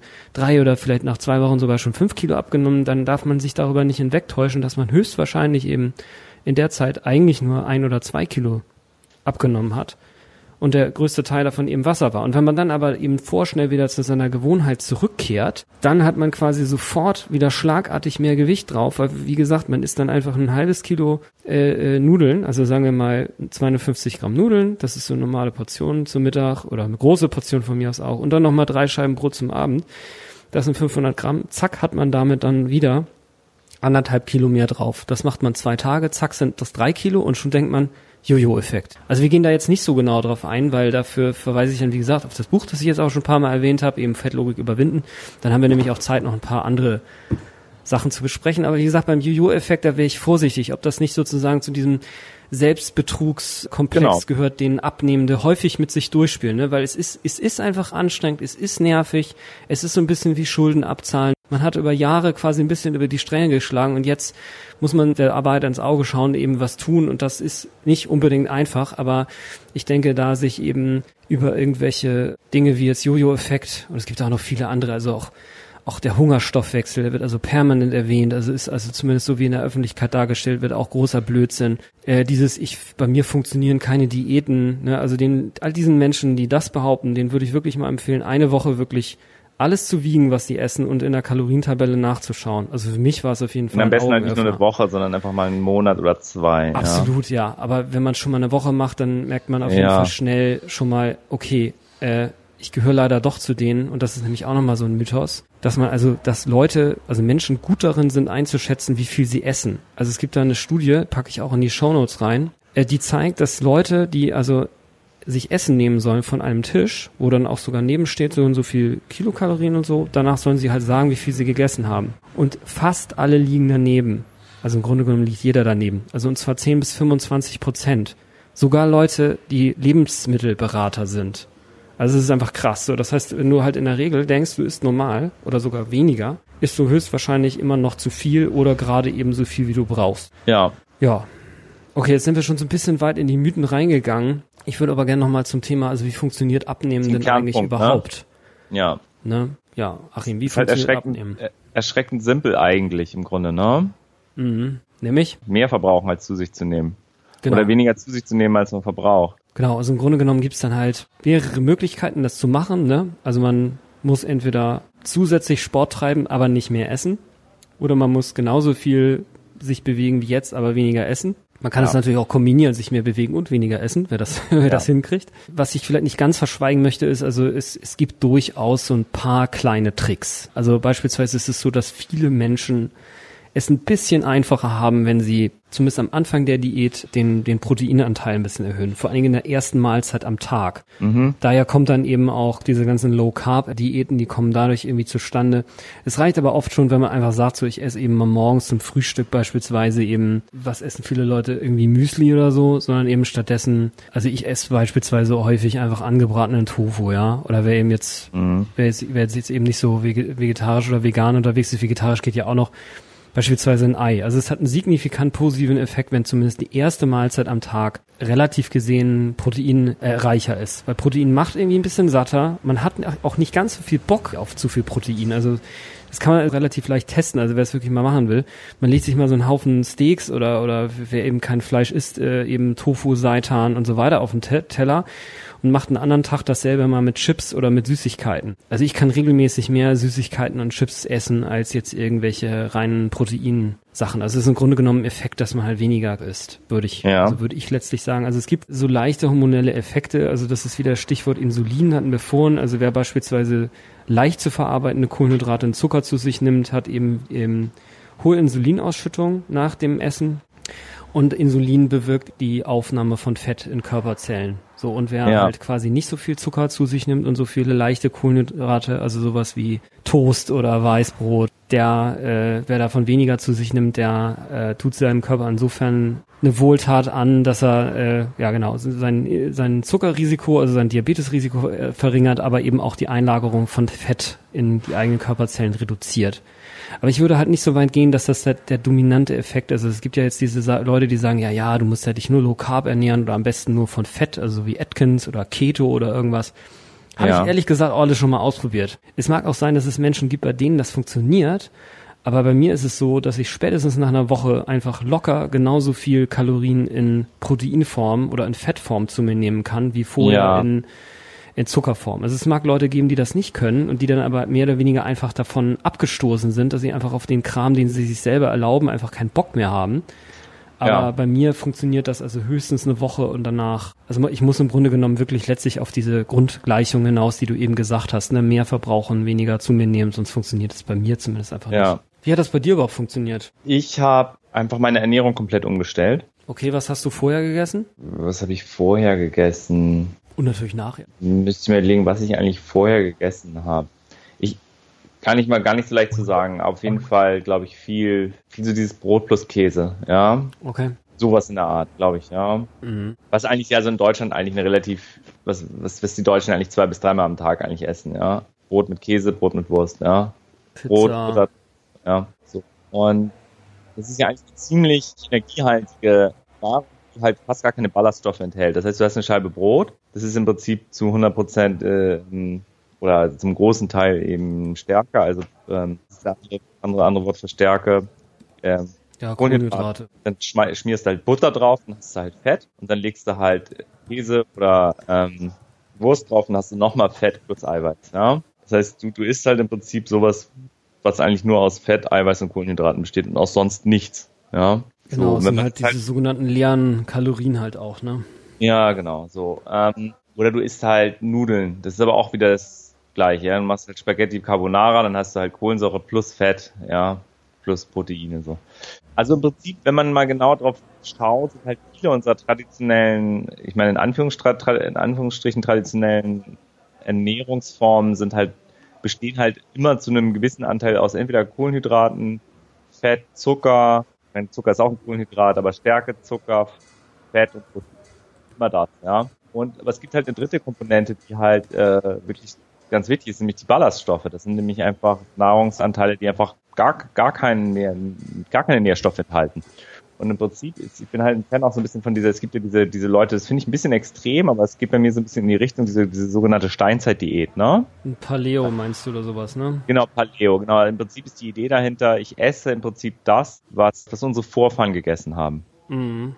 Ja, und wenn du dir halt mal im Internet mal Fotos anschaust von Leuten, es gibt ja witzigerweise immer noch Menschen, die im Prinzip eigentlich noch in der Steinzeit leben, ja, in gewissen Gegenden. Mhm. Fotos von denen anschaut, also solange die noch nicht viel Kontakt mit der Zivilisation hatten, alle nicht fett, die haben auch alle kein Karies, ja. Ja. Wo die vielleicht nicht mal Zähne putzen.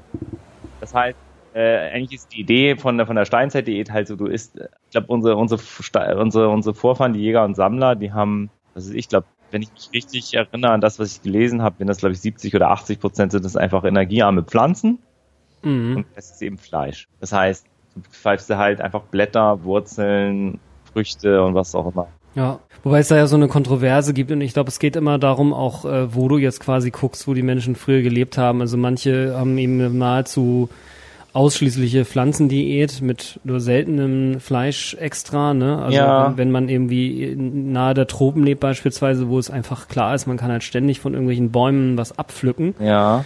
Ne, und je weiter man irgendwie in Gegenden kommt, wo es quasi auch sowas wie, wie Jahreszeiten gibt, da ist es irgendwie klar, dass im, im, äh, im Winter, zum Winter hin oder zur kälteren oder nasseren Jahreszeit, wie auch immer man es jetzt nennen möchte, auch mehr Fleisch eben zu sich genommen hat oder Eier oder was auch immer man eben sammeln konnte. Also äh, auf jeden Fall ist es, ist es erwiesen, dass Ballaststoffe sehr, sehr gesund sind, ja, obwohl sie im Prinzip ja eigentlich zu unserer Ernährung erstmal nichts beitragen, außer dass sie eben ein Ballast sind. Ja. Also es gibt eine Korrelation auch zwischen äh, Ballaststoffen und Darmkrebs. Das heißt, wenn du zu wenig Ballaststoffe isst, dann nimmt das das Risiko an Darmkrebs halt immer zu, ja.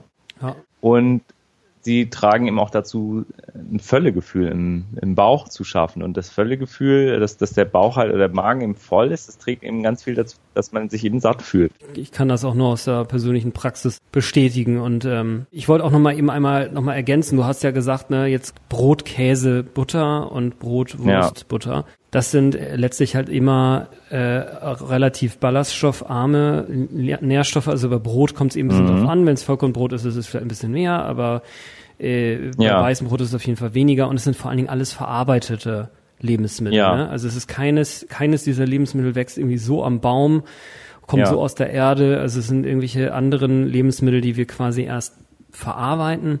Ja, letztlich das Umgekehrte davon sind eben unverarbeitete Lebensmittel und wenn man sich eben quasi schon mal, also was ich jetzt eben regelmäßig mache, ich, ich hau mir halt quasi immer, eigentlich zu fast jeder Mahlzeit irgendwie 300 Gramm Kohl oder zwei, drei Paprika oder Tomaten und dann ja. ergibt sich quasi das Sättigungsgefühl darüber mit. Diese, dieses mit den unverarbeiteten Lebensmitteln, das ist wirklich ein guter Punkt. Ich glaube, dass dass Lebensmittel mit jedem Verarbeitungsschritt in, in ihrer Qualität abnehmen. Ja. Weil es gibt ja nicht nur, Lebensmittel sind ja nicht nur eben Fett und Eiweiß, also etwas, was man eben verbrennen kann, sondern da sind ja auch ganz viele andere Stoffe drin. Genau, das sind halt nur diese Makronährstoffe, ne? Diese Kohlenhydrate, Protein und Fett sind eben die Makronährstoffe und dann ja. gibt's eben noch Ballaststoffe, Vitamine, äh, diese ganzen sogenannten sekundären Pflanzenstoffe. Ja. Genau. Und halt auch Mineralstoffe, die zum Teil halt eben auch verloren gehen. Nicht ganz so stark, aber eben auch zum Teil verloren gehen bei den ganzen Verarbeitungsschritten, wenn ich zum Beispiel das weiße Mehl nehme, ja. Also wenn ich jetzt zum Beispiel sage, mhm. ich würde jetzt eine, statt einer Pizza, wäre dann, würde man zum Beispiel einfach eine, eine Tomate essen, ein Stück Fleisch, ein Glas Milch trinken, und ein Vollkorngetreidebrei essen. Dann hättest du sozusagen diese, diese Zutaten, aus denen die Pizza hergestellt wurde, dann in ihrer rohen Form. Das ist natürlich, mhm. und, eine, und eine Tiefkühlpizza, die besteht eigentlich fast nur noch aus, aus Makronährstoffen. Da ist sonst weiter nichts drin, ja. Ja. Und dazu, dass diese Fertiglebensmittel nicht mehr so wertvoll sind für uns, sind sie meistens auch noch künstlich angereichert mit zusätzlichem Fett, zusätzlichem Zucker dass sie dann halt auch noch äh, energiehaltiger sind, als wenn man diese Lebensmittel eben roh zu sich nimmt. Mhm. Das ist mal ein Punkt natürlich, ja. Ähm, das heißt, wir haben im Grunde genommen jetzt mal unabhängig von der aktuellen Diätform, haben wir eigentlich so als einen Punkt, den man so mitnehmen kann, am besten man isst in Anführungsstrichen echtes Essen. Ne? Also, also genau. natürliches Essen aus natürlichen Quellen. Also wenn ich, wenn ich mal so, ich, ich, wenn ich mal chronologisch durchgehe, bei mir waren das halt mehrere Stufen, die ich so gezündet habe, sozusagen, ja, während dieses ganzen Prozesses. Also ich glaube, ich habe angefangen ähm, mit dem Abnehmen, da habe ich einfach irgendwann angefangen, wirklich nur dann zu essen, wenn ich Hunger habe. Also ich habe dieses gewohnheitsmäßige Essen aufgegeben. Ja. Und das gewohnheitsmäßige Essen ist eben, ich stehe morgens auf und ich mache mir ein Frühstück, ob ich Hunger habe oder nicht. Ich mache mir einfach ein Frühstück, ja. Mhm. Und ich setze mich mittags hin und mache esse Mittag, ob ich jetzt schon wieder Hunger habe oder nicht. Und ich setze mich nachmittags hin und esse ein Stück Kuchen und ich esse Abend.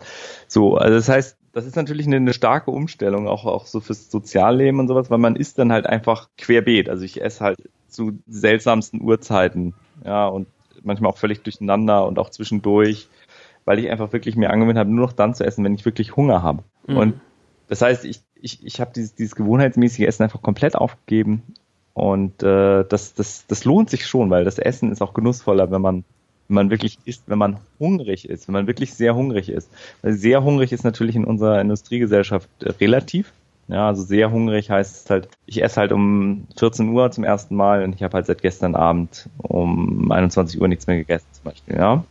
Ja, heute was? jetzt. Also bis heute gerade, oder was? Ja, zum Beispiel, ja. Ah ja also krass. bei mir häufig mhm. so. Es ist häufig so, dass ich um 14, 13 oder 14 Uhr das erste Mal esse. dann bin ich auch wirklich hungrig und dann mhm. genieße ich es auch sehr, ja. Also du machst im Grunde genommen so eine 16, so ein 16 Stunden Fast, ne?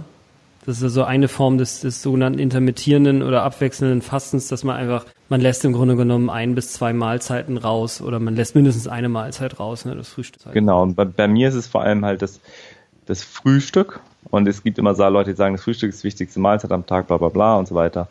Ich sehe das nicht so, für, ich meine, es ist vielleicht auch typabhängig, aber ähm, ich, ich habe halt häufig morgens, ich meine, wenn du jetzt einfach, kann auch sein, dass es so funktioniert, dass du einfach Frühstück isst und dafür aber das Abendbrot weglässt. Vielleicht hilft das auch. Aber auf jeden Fall ist es, mhm. bietet sich eigentlich an, weil man schon diese lange Zeit hat des Schlafens, wo man nichts isst und dann halt nochmal fünf, sechs Stunden dranhängt, dass man eine ganz lange Periode hat, wo dann die Fettverbrennung auch einsetzen kann, ja. Mhm. Ähm, dann gibt es ja noch diesen Effekt, den kennen ja viele auch. Also wenn man, wenn man beabsichtigt, sehr viel zu essen, ist es oft sinnvoll, vorher schon mal was zu essen. Also wenn man zum Beispiel sagt, oh, heute Abend ist eine Hochzeit, ähm, da gibt es wieder irgendwie ein fettes Buffet, dann esse ich jetzt schon mal was, dann kann ich später noch mehr essen, ja.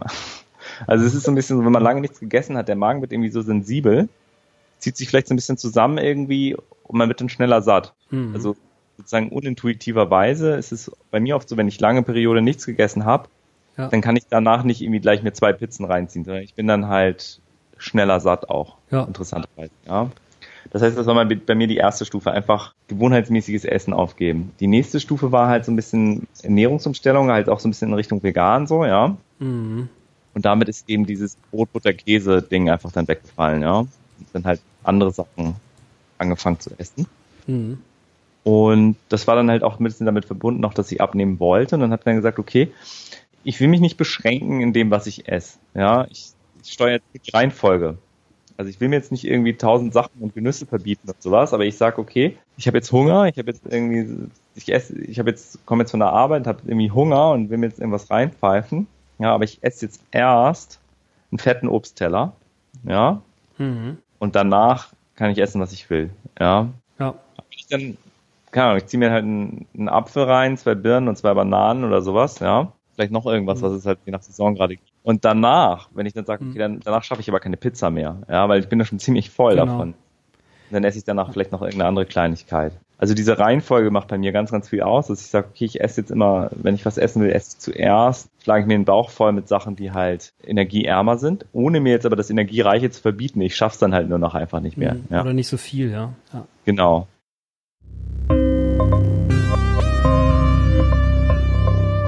Was ist die beste Diät? Die Frage möchte ich mal stellen. Ja. Ja. Und das ist die Diät, die man einhält. Wo man es irgendwie hinbekommt, weniger zu sich zu nehmen, als man verbraucht. Oder wenn man irgendwann sein Wunschgewicht hat, einfach genauso viel zu sich nimmt, wie man verbraucht. Und alles weitere ist im Grunde genommen, also Religion ist vielleicht ein bisschen zu viel gesagt, aber es ist tatsächlich so, dass die Forschung da also so wenig Fruchtbares quasi liefert, außer eben so ein paar Tricks, die wir eben quasi jetzt auch schon teilweise oder die du jetzt teilweise eben schon besprochen hast. Also beispielsweise eben gewohnheitsmäßiges Essen aufgeben. Für mich ist so eine Faustregel, wer zum Beispiel nicht genau weiß, wie viel soll ich denn jetzt erst Essen aus natürlichen Quellen halt zu mir nehmen. Also ich würde halt so Faustregel morgens irgendwie, wie gesagt, möglichst ein paar Proteine, also das heißt entweder Nüsse oder ein Ei oder Tofu oder irgendwas, also wer es kann und ansonsten einfach immer so eine Faust groß, ne? da kann man einfach die eigene Faust nehmen und so viel quasi an Gemüse und nachmittags von mir aus auch Früchte oder so, das erstmal essen, ja, und danach kann man quasi mehr oder weniger tun, was man will, ja. Also ich, ich mache es tatsächlich nicht so, weil ich, äh, ich habe allerdings ja auch noch ein bisschen mehr abzuarbeiten Ja. noch an, an Gewicht, aber im Grunde genommen möchte ich da letztlich auch hin. Ja, dass ich also mit so ein paar einfachen Kniffen das hinkriegen kann. Also Genau, man sollte halt, Essen, glaub ich- nicht die ganze Zeit fressen, nur wenn man denkt, das ist irgendwie Gewohnheit und erstmal eine faustgroße Mahlzeit, Gemüse oder Obst. Ja, oder auch mehr, kann auch mehr Oder sein. mehr, Ja. ja, auf jeden Fall. Kann auch mehr sein, also mindestens halt, ne? Mhm. Und die, die, bei mir, ich glaube, das ganz wichtig ist, die, diese, einfach diese Idee zu haben, nicht, dass ich mache jetzt Diät, sondern das ist meine neue Ernährung. Das ist halt ganz wichtig, diesen, gedanklichen Schritt zu machen. Ja, Mhm. weil dann ist es halt auch, da gibt es nicht so viel Sinn, sich jetzt irgendwie irgendwelche ekelhaften Shakes reinzuziehen oder irgendwelche Sachen, die man halt nicht mag, Ja. und sagt, okay, das mache ich jetzt mal eine Woche, sondern wirklich was zu finden, was mag ich. Und vielleicht einfach bei den ganzen äh, energiearmen Lebensmitteln mal schauen, was mag ich denn am liebsten? Mag ich Tomaten, dann ziehe ich mir halt drei Tomaten rein. Oder mag ich Gurken gerne oder Karotten oder was ist, was ist es eigentlich, was ich gerne, gerne mag von diesem ganzen Zeug, was es da in Gemüse und Obst gibt und sich das dann halt einfach reinziehen, ja.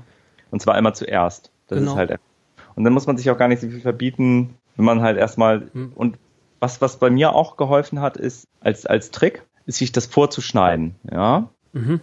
Also wenn du jetzt einfach nur eine, eine, eine Schale voll Obst hinstellst in deine Küche, wo einfach Äpfel und Birnen drin sind, im Vertrauen darauf, dass du die isst, dann wird da wahrscheinlich nicht viel mit passieren, ja. Mhm. Sondern ich mache mir das dann oft einfach am Vormittag, dann nehme ich mir das ganze Zeug raus äh, und sch- schäle mir und schneide mir das und stelle mir das dann halt hin. Und immer wenn ich dann vorbeigehe, esse ich was davon. Weil es ist dann einfach so ein Convenience-Ding auch, ja.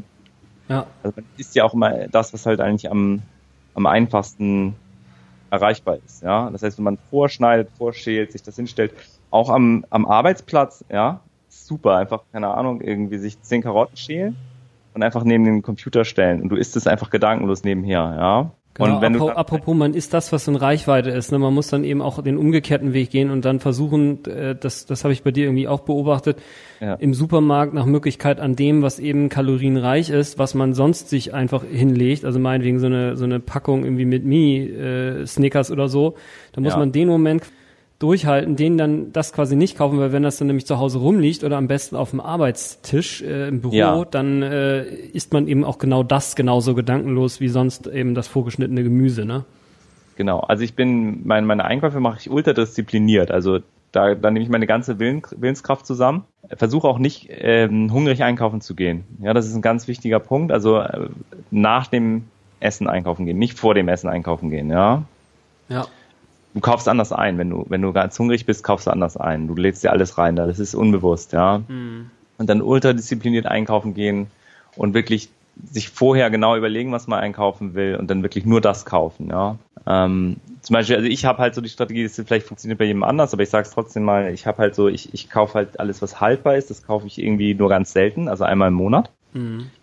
Und da schaue ich dann, da bin ich dann halt auch sehr diszipliniert und schaue dann halt, okay, ich meine, Süßigkeiten sind auch haltbar, aber die lasse ich dann halt extra weg, ja, sondern ich kaufe dann halt, was weiß ich, Öl, Mehl, Zucker, was auch immer man halt so braucht. Und wenn ich dann normal einkaufen gehe, dann kaufe ich nur die nicht haltbaren Sachen. Ja. Mhm. Das heißt, ich gehe straight zum Gemüse- und Obstregal und kaufe halt das, was da drin ist und dann gehe ich wieder raus, gehe direkt zur Kasse. Ja. Ich gehe an den ganzen anderen Regalen gehe ich gar nicht vorbei, weil ich weiß, das habe ich noch, das habe ich einmal im Monat schaue ich, dass das von den ganzen Sachen, die ich brauche, was da ist, ja. Ja. Und so funktioniert das halt, ja. Ja. Ja, ich wollte mal einmal so einen so einen Überblick geben. Also es gibt jetzt, es gibt jetzt eben grundsätzlich erstmal eben den Satz, den hatten wir jetzt ja schon, also weniger essen, als man verbraucht. So, da kann man jetzt also ja. verschiedene Sachen machen. Man kann jetzt also, äh, man kann jetzt einfach weniger essen, man kann mehr Sport treiben oder beides kombinieren. Ja. Ja. Man kann das weniger Essen auch machen, indem man eben sich bestimmte Lebensmittel quasi äh, entweder verbietet, also wie du jetzt mal wegen, du kaufst einfach keine, keine Süßigkeiten, oder indem man eben die Reihenfolge verändert. Also sagt, okay, Süßigkeiten habe ich ein bisschen da, vielleicht zumindest manchmal, aber ich esse eben vorher wirklich immer ähm, den Obstteller. Mhm. Dann gibt's eben das intermittierende Fasten, also dass man irgendwie mal eine Mahlzeit weglässt oder vielleicht sogar ja. auch mal einen ganzen Tag fastet. Also ich mache das gelegentlich, dass ich einfach einen ganzen Tag lang nichts esse. Und wer da eben Probleme im Magen hat, also in der Regel sind die meisten intermittierenden Fastenabläufe so, dass man mittags trotzdem ungefähr 500 Kalorien zu sich nimmt. Das ist also entweder ein 500 Gramm Becher fettarmer Quark oder das ist irgendwie ein riesiger Berg äh, Gemüse, also wirklich ein riesiger Berg. Also man kann ja, im Prinzip einen ganzen Eisbergsalat. drin, ja. Genau, man kann einen ganzen Salat, eine, eine Paprika, noch eine halbe gedünstete einen halben gedünsteten Kohlrabi und dann ist man immer noch nicht da, ja. Und vor allem, wenn man das, das Öl weglässt, also ich koche relativ häufig jetzt auch mal ohne Öl und versuche halt die, den Geschmack quasi durch, einfach durch ein bisschen mehr Würzen halt hinzubekommen oder durch Sojasauce oder sowas ist zwar dann wieder ein bisschen salzhaltiger, das ist vielleicht ja. auch nicht die beste Lösung, aber das ist das, wie ich es momentan mache. Ist auch eine Gewöhnungssache mit dem Gemüse, ne? Also wenn man es ja. nicht gewohnt ist, dann ist das am Anfang ein bisschen komisch, einfach eine rohe Tomate zu essen, ja. Aber es gibt ja auch die Möglichkeit, also wer, wer das jetzt eben nicht direkt mit vegan kombinieren will, also ich würde es tatsächlich auch jedem mal zumindest empfehlen, das mal auszuprobieren und zwar nicht nur eine Woche, weil in der Regel ist es so nach einer Woche hat man sich noch nicht richtig dran gewöhnt und dann wiegt einfach die Erinnerung der ersten paar Tage, die man halt total nervig fand, halt vor. Also sucht euch wirklich mal ein drei bis vier Wochen Intervall, wo ihr es ausprobiert.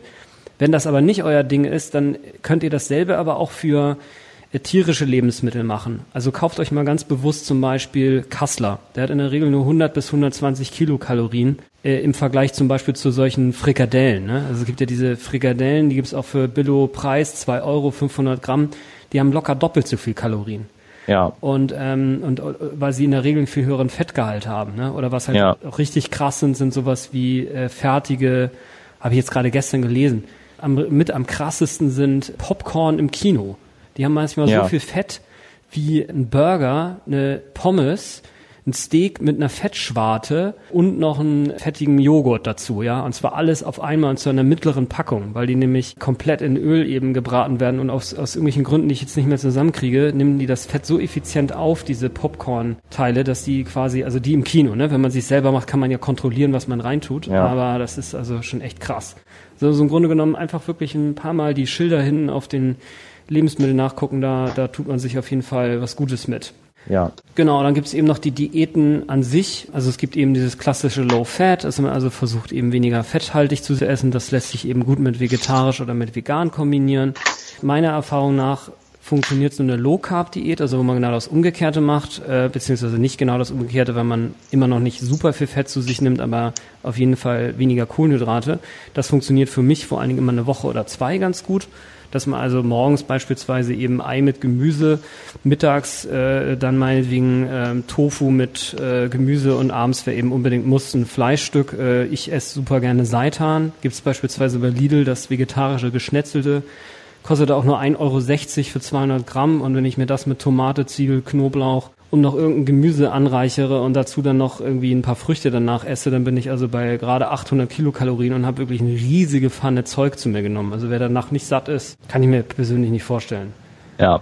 So, und ähm, dann gibt's noch diese Extremdiäten wie Atkins, die eben, sagen wir mal, äh, kontrovers sind. Also es gibt eben sowohl Studien, die sagen, ist nicht so schlimm, andere, die sagen, ist schlimm. Ich letztlich würde da auf den Satz zurückkommen, am besten ihr macht das, was bei euch dauerhaft funktioniert. Also ich habe tatsächlich ja. Atkins und auch Keto mal probiert, also man im Grunde genommen nur Fett äh, oder nur Protein und Fett zu sich nimmt und fast gar keine Kohlenhydrate mehr. Also äh, am Anfang wird einem sowieso schlecht, klar, weil man sich irgendwie dran gewöhnen muss, ja. aber auch nach zwei, drei Wochen, also ich hatte eher höheren Puls. Und nachdem ich dann noch gelesen habe, dass dieser Anfangseffekt, also dass der Insulinspiegel eben positiven Einfluss äh, äh, gewinnt, dadurch, dass man einfach keine Kohlenhydrate zu sich mehr nimmt und einfach dadurch ein, nicht mehr diese Insulinspikes haben, die letztlich das Fett in den Zellen einlagern lassen, das hört dann auch nach ein paar Wochen wieder auf. Nachdem ich das dann gelesen habe, habe ich gedacht, nee, okay, als Experiment auch mal ganz lustig, äh, ja. äh, beziehungsweise überhaupt mal ganz interessant, vielleicht mal verschiedene Sachen auszuprobieren, aber mein Ding wäre es auf Dauer nicht so. Also wenn man, wenn man Diät als äh, im Sinne einer dauerhaften Ernährungsumstellung sieht, was es meiner Meinung nach auch sein muss, ja. dann, dann sollte man halt einfach schauen, ist es gesund und mag ich das halt, ja. Genau. Tim Ferriss hat ein Buch geschrieben, schon vor einiger Zeit, das heißt der Vier-Stunden-Körper, wo er seine Anwendung von Kältebädern erklärt. So, und da habe ich dann mal recherchiert. Die Studienlage ist nicht eindeutig, aber man kann wohl mit Kältebädern seinen Stoffwechsel etwas an kurbeln. Ich würde da tatsächlich äh, so nicht vielleicht nicht so weit gehen und einen Kältebad machen, also Eiswürfel in der Wanne, sondern vielleicht einfach nur kalt duschen. Und wer einfach seinen Stoffwechsel ein bisschen ankurbeln will, der sollte einfach Sport machen oder auch ein bisschen Koffein zu sich nehmen, weil Koffein tatsächlich den Stoffwechsel ein bisschen antreibt. Allerdings auch nicht so sehr, wie das eben manche medizinische Präparate eben machen. Also in der Vergangenheit hat es, ich habe die Namen nicht mehr parat, aber es gab so ein paar Präparate, die tatsächlich den Stoffwechsel antreiben sollten. Und das sollte man eher nicht tun. Denn was bedeutet denn eigentlich erhöhter Stoffwechsel? In der Regel bedeutet das, schnelleren Puls, schnellere Atmung und mehr Energie, die verbraten wird, die also Wärme erzeugt. Also man kriegt im Prinzip Fieber, wenn man so möchte. Und das sind mehr oder weniger dann auch die Nebenwirkungen, die also diese Stoffwechselbeschleuniger, also die echten Stoffwechselbeschleuniger, wenn es nicht nur irgendein Betrugsmittel ist, dass man sich im Internet auf irgendeiner zwielichtigen Seite irgendwie bestellt, dann sind sie in der Regel eher schlecht für die Gesundheit. Also man sollte seinen Stoffwechsel nach Möglichkeit nicht beschleunigen.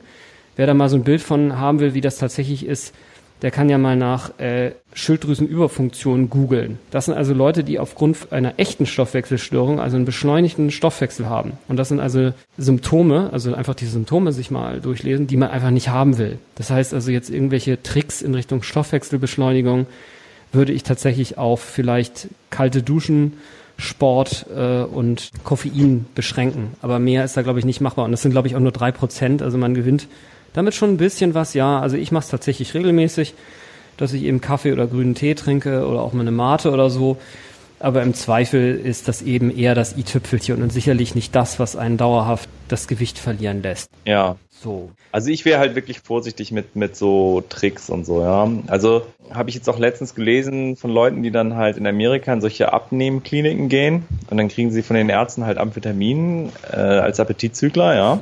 Krass. Und werden dann halt abhängig davon, lernen halt auch gar nicht, ihre Ernährung wirklich bewusst umzustellen, sondern sie lernen halt nur, wie sie mit, mit Appetitzüglern abnehmen können, ja. Und wenn sie dann aus der Klinik rauskommen, besorgen sich das Zeug dann irgendwie beim Dealer oder so, ja, und um dann halt weiter Vitamin, äh, Amphetamin zu schlucken, um dann irgendwie schlank zu bleiben. Das ist ein bisschen krank, ja. Verrückt, ja, auf jeden Fall. Also ich finde, man, man sollte einfach wirklich schauen, Ernährungsumstellung dauerhaft und auch Geduld haben. Also man muss wirklich Geduld haben, ja. Also ich habe, weiß ich nicht, ich habe da jetzt, glaube pro Monat schaffe ich nicht mehr als ein halbes Kilo. Das heißt, für das, was ich abgenommen habe, habe ich zwei Jahre gebraucht, ja. Ja, krass. Muss man ein bisschen Geduld haben, ja, manchmal. Und ich sehe es halt wirklich, ich finde das halt ganz wichtig, dass das so, ein, so eine wirklich eine dauerhafte Umstellung ist, keine Crash-Diät, keine vorübergehende Sache, sondern wirklich dauerhaft für immer umstellen und halt auch mental. Also ich glaube, man, man muss sich ein bisschen darauf einstellen, dass dieses, dieser Gedanke, dieses Bewusstsein, ich achte auf meine Ernährung, ich achte auf mein Gewicht, das muss man ein bisschen zum Teil seines Selbst machen und das geht dann auch nie wieder weg. In dem Moment, wo es weggeht, wird es wieder fett. Ja? Genau, ja. Du willst nach der Diät zur alten Ernährung zurück und das funktioniert eben nicht, weil die hat dich eben fett gemacht und darfst halt nie Mach's wieder halt dahin zurück. Darfst genau. nie wieder zurück. Das heißt, du musst immer, und was halt wichtig ist, finde ich, dieses, um, um, man sollte halt schauen, alles machen, was dazu führt, dass das ein Teil des Bewusstseins wird. Also ich, ich bin immer fett geworden in, in, in den Lebensphasen, wo ich das vergessen habe wo das einfach nicht mehr Teil meines Bewusstseins war, dass ich halt darauf achten mhm. möchte, auf meine Ernährung und auf mein Gewicht, ja. ja. Ähm, sondern einfach darauf geschissen habe und einfach unbewusst gefressen habe, ja. Mhm. So, und was halt alles hilft, ähm, um Bewusstsein dafür zu haben, ist einmal Klamotten. Also alle bequemen Klamotten rausschmeißen, ja. Also alles, was, was dazu, dazu, dazu dient, einen vergessen zu lassen, dass man dicker wird, ja. Trainingshosen und sowas, ja. Alles rausschmeißen, wirklich nur Klamotten haben, die gut passen, ja, oder vielleicht sogar zu eng sind, ja. Mhm. Ähm, weil sonst hast du halt diesen Effekt, du hast halt dieses, ich weiß nicht, das kennen bestimmt andere auch, ja, die halt zugenommen haben. Du hast halt diese zwei, drei Hosen, die halt ein bisschen weiter oder bequemer sind und die hast du dann halt mal überwiegend getragen und dann auf einmal merkt man, dass man in die fünf anderen Hosen halt nicht mehr reinpasst. Aber das merkt man dann erst, wenn man die dann wieder rausholt, so, ja. Ja. Was auch hilft, ist halt, äh, man kauft sich wirklich, wenn, wenn man sozusagen neue Klamotten kauft, man sollte halt für die Größe kaufen, die man haben möchte, nicht für die Größe, die man hat, ja. Ja, okay, ich glaube, da muss man dann schon ein bisschen näher dran sein, wenn du jetzt irgendwie Größe 38 hast und du willst eigentlich 32, dann. Ja, nicht, nicht, nicht was du irgendwann mal haben willst, ja. sondern ne, was du sozusagen. Das nächste Ziel jetzt, ne? Genau, also wenn du sagst, du wiegst ja. jetzt halt irgendwie, du hast jetzt Hosengröße 34 mm. und du willst jetzt aber 20 Kilo abnehmen und du gehst jetzt eine Hose kaufen, dann kaufst du nicht in 34, kaufst du in 32, ja? Und legst du da hin, ja? Und ziehst sie auch immer wieder an oder probierst sie immer wieder anzuziehen. Mm. Das ist ein riesen Motivator, vor allem wenn es eine teure Hose war, ja? Mm, okay. Den Rest rausschmeißen, ja? Und jeden Tag wiegen, aufschreiben. Es schafft einfach, das hält, das, das, das, das sorgt dafür, dass das im Bewusstsein bleibt, ja? Also an dem Tag, wo ich mich morgens gewogen habe, achte ich besser drauf, was ich esse und wie ich mich bewege, als wenn ich es einfach seit zwei Wochen nicht mehr weiß. Ja. Ja. Oder Körperumfang messen. Das ist einfach eine Gewohnheit, die, die, die, die hilft, das ein bisschen einfach zum, zum Teil seines Bewusstseins einfach zu machen. Ja. Ja, absolut. Das ist und ja auch so ein das kommt auch automatisch mit. In dem Moment, wo man anfängt, sich das zum Bewusstsein zu machen, man schaut im Supermarkt hinten drauf, mhm. ja, schaut auf die Kalorien, legt es wieder weg, ja. Das ist, glaube ich, von, äh, von Peter Drucker, dieses What gets measured gets done oder ähm, What gets measured gets managed, ne? Also was gemessen wird, wird gemanagt.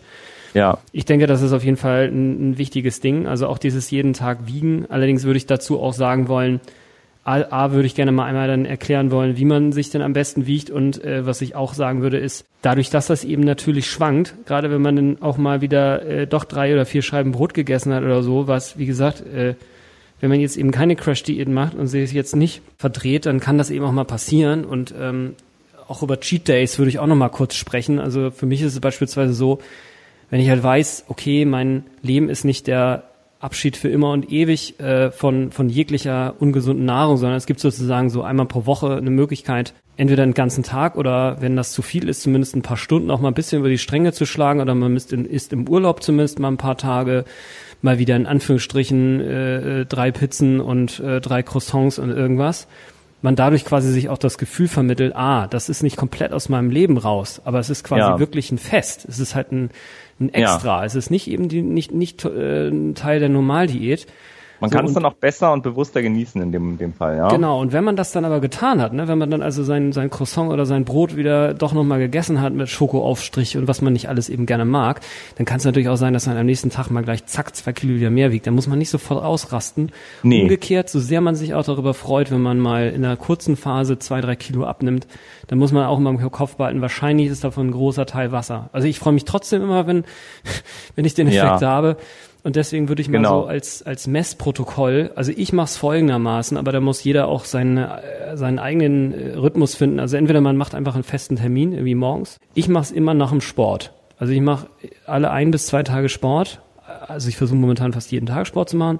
Und dann mache ich es nach dem Sport und zwar bevor ich mir quasi das Wasser wieder reingekippt habe, was ich beim Sport verloren habe.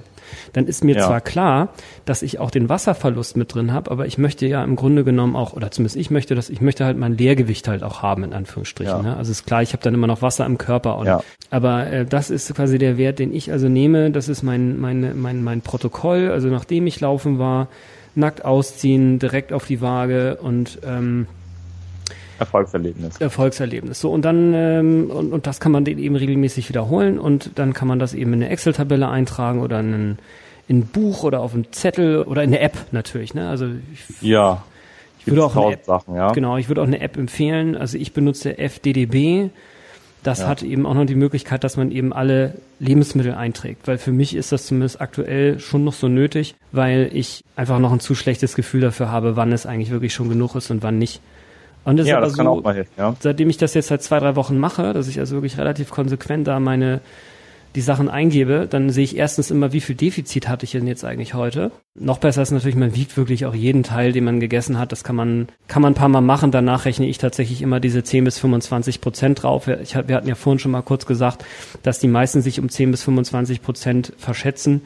Ich verschätze mich dann quasi einfach zu meinen Ungunsten und dann werde ich schon richtig haben. Äh, also sprich, wenn ein Ei beispielsweise wahrscheinlich, also wenn ich glaube, ein Ei wiegt zum Beispiel 50 Gramm, dann gebe ich einfach in den Rechner 60 äh, Gramm ein. So, dann bin ich, also wenn ich glaube, es sind 50 Gramm. Oder ich wiege es nach, ne? Wenn ich es wirklich nachgewogen habe, weiß ja. ich Und wenn ich das dann alles eingetragen habe, dann weiß ich auf jeden Fall am Ende des Tages, habe ich genauso viel gegessen, wie ich verbrauche. Da kann man eben auch sein Gewicht eintragen und dann berechnet das Ding, wie viel man verbraucht. Man kann seinen Sport eintragen und ähm, dann kann man eben jeden Tag sein Defizit sehen. Und wenn man dann noch sein Gewicht eben verfolgt, dann kann man eben sehen, aha, habe ich mich jetzt tatsächlich beschissen oder nicht? Ja. ja. Also was, was ich halt immer wichtig finde, ist, dass, dass das Ziel einfach, das Hauptziel einfach ist, dass man gesund ist und sich wohlfühlt. Weil alles, was so ein bisschen, wo man sich dann Gewalt antut, um irgendwie gut auszusehen und vielleicht auch noch in einer kurzen Zeit aus, gut auszusehen, weil man sagt, okay, ich muss jetzt unbedingt in zwei Monaten eine Bikini-Figur haben, das ist alles dann letztendlich dann doch eher gesundheitsschädlich und geht dann doch vielleicht eher nach hinten los, ja.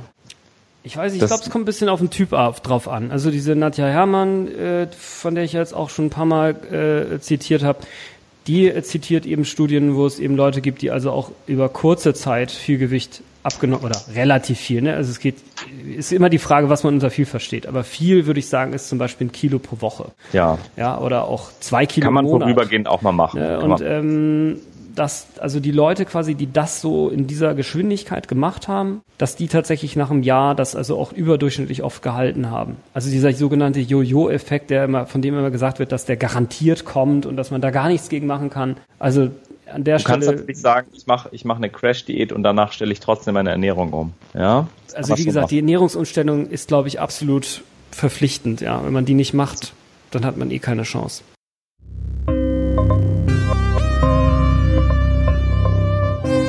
Also worauf ich einfach ein bisschen hinaus wollte, ist halt dieser, dieser neg negative Aspekt diese, dieses ganzen Gewichtabnehmens, ja? Ja. Weil es gibt natürlich Leute, die haben Ernährungsstörung, ähm, also die sind, die, die haben Bulimie, ja, die, die müssen es wieder erbrechen, was sie essen und haben dann diese Fressattacken oder die, die kriegen überhaupt nichts mehr rein, die hungern dann bis aufs, bis auf die Knochen runter mhm. oder haben irgendwie, also da gibt es ja viele Probleme, also es ist ja ein sehr sensibles Thema, ja.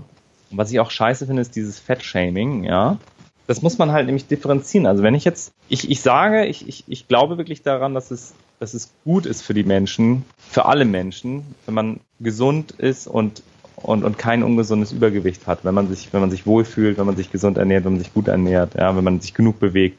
Das ist für alle gut, ja. ja. Wenn das jemand aber nicht hinkriegt, dann ist das jetzt kein Grund, den jetzt irgendwie runterzumachen oder zu diskriminieren, zu schämen, auszulachen und so weiter. Ja? Finde ich auch, ja. Und ich finde, das, das muss man halt ganz sauber trennen, weil ich, ich finde das halt gut. Trotzdem glaube ich, dass jeder machen kann, was er will. Ja. Und das geht so ein bisschen in die falsche Richtung oft, weil jetzt sagen halt viele übergewichtige Leute, ich, ich, ich habe jetzt irgendwie keinen Bock auf das, dass ich irgendwie fertig gemacht werde, weil ich irgendwie dick bin. Ja. Mhm. Und dann entwickelt sich aus, aus so einer Trotzreaktion daraus, wo sie sagen, ja, ist doch gut, dass ich dick bin. Ja. Und ich will jetzt dick sein und ich will, dass es gesellschaftlich anerkannt ist, dass, dass, dass man Fett sein gut findet. Und ich finde, da muss man halt ähm, ganz stark trennen zwischen gut finden und akzeptieren. Ja. ja. Ich finde, man, man sollte das akzeptieren, wenn Leute fett sein wollen, aber das muss ich nicht gut finden. Oder muss man es nicht persönlich für sich gut finden. Ne? Man kann auch sagen, okay, wenn jemand eben tatsächlich für sich entscheidet, dass man, dass er oder sie sich mit einem höheren Gewicht tatsächlich wohlfühlt, dann von mir aus, ja, go for it. Aber ich dann glaube, muss ich trotzdem, das nicht machen. Also ich glaube trotzdem, dass sie sich besser fühlen würden, wenn sie, wenn sie ein gesundes Gewicht hätten. Ich glaube mhm. trotzdem, dass das Übergewicht schädlich ist und gesundheitlich ja, Folgen hat. Mhm. Aber ich würde nicht so weit gehen und sagen, äh, du fette Sau, ja, nimm mal ab oder so. Das ich ich ja. kann das nur promoten und sagen, ja, ich, ich finde das gut. Aber ich, da muss man halt trennen. Und ich finde halt diese, diese Fat Acceptance Bewegung, die, also, die Acceptance, ja, Acceptance genau. ist okay, ja. ja. Man muss es aber nicht gut finden und sagen, okay, jetzt, jetzt habe ich irgendwie als, als übergewichtige Person das Recht, dass mich jetzt alle schön finden. Das habe ich einfach nicht. Ja. Genau, umgekehrt hat ja auch niemand das Recht, einen schön zu finden, wenn man dünn ist. Oder wenn man genau.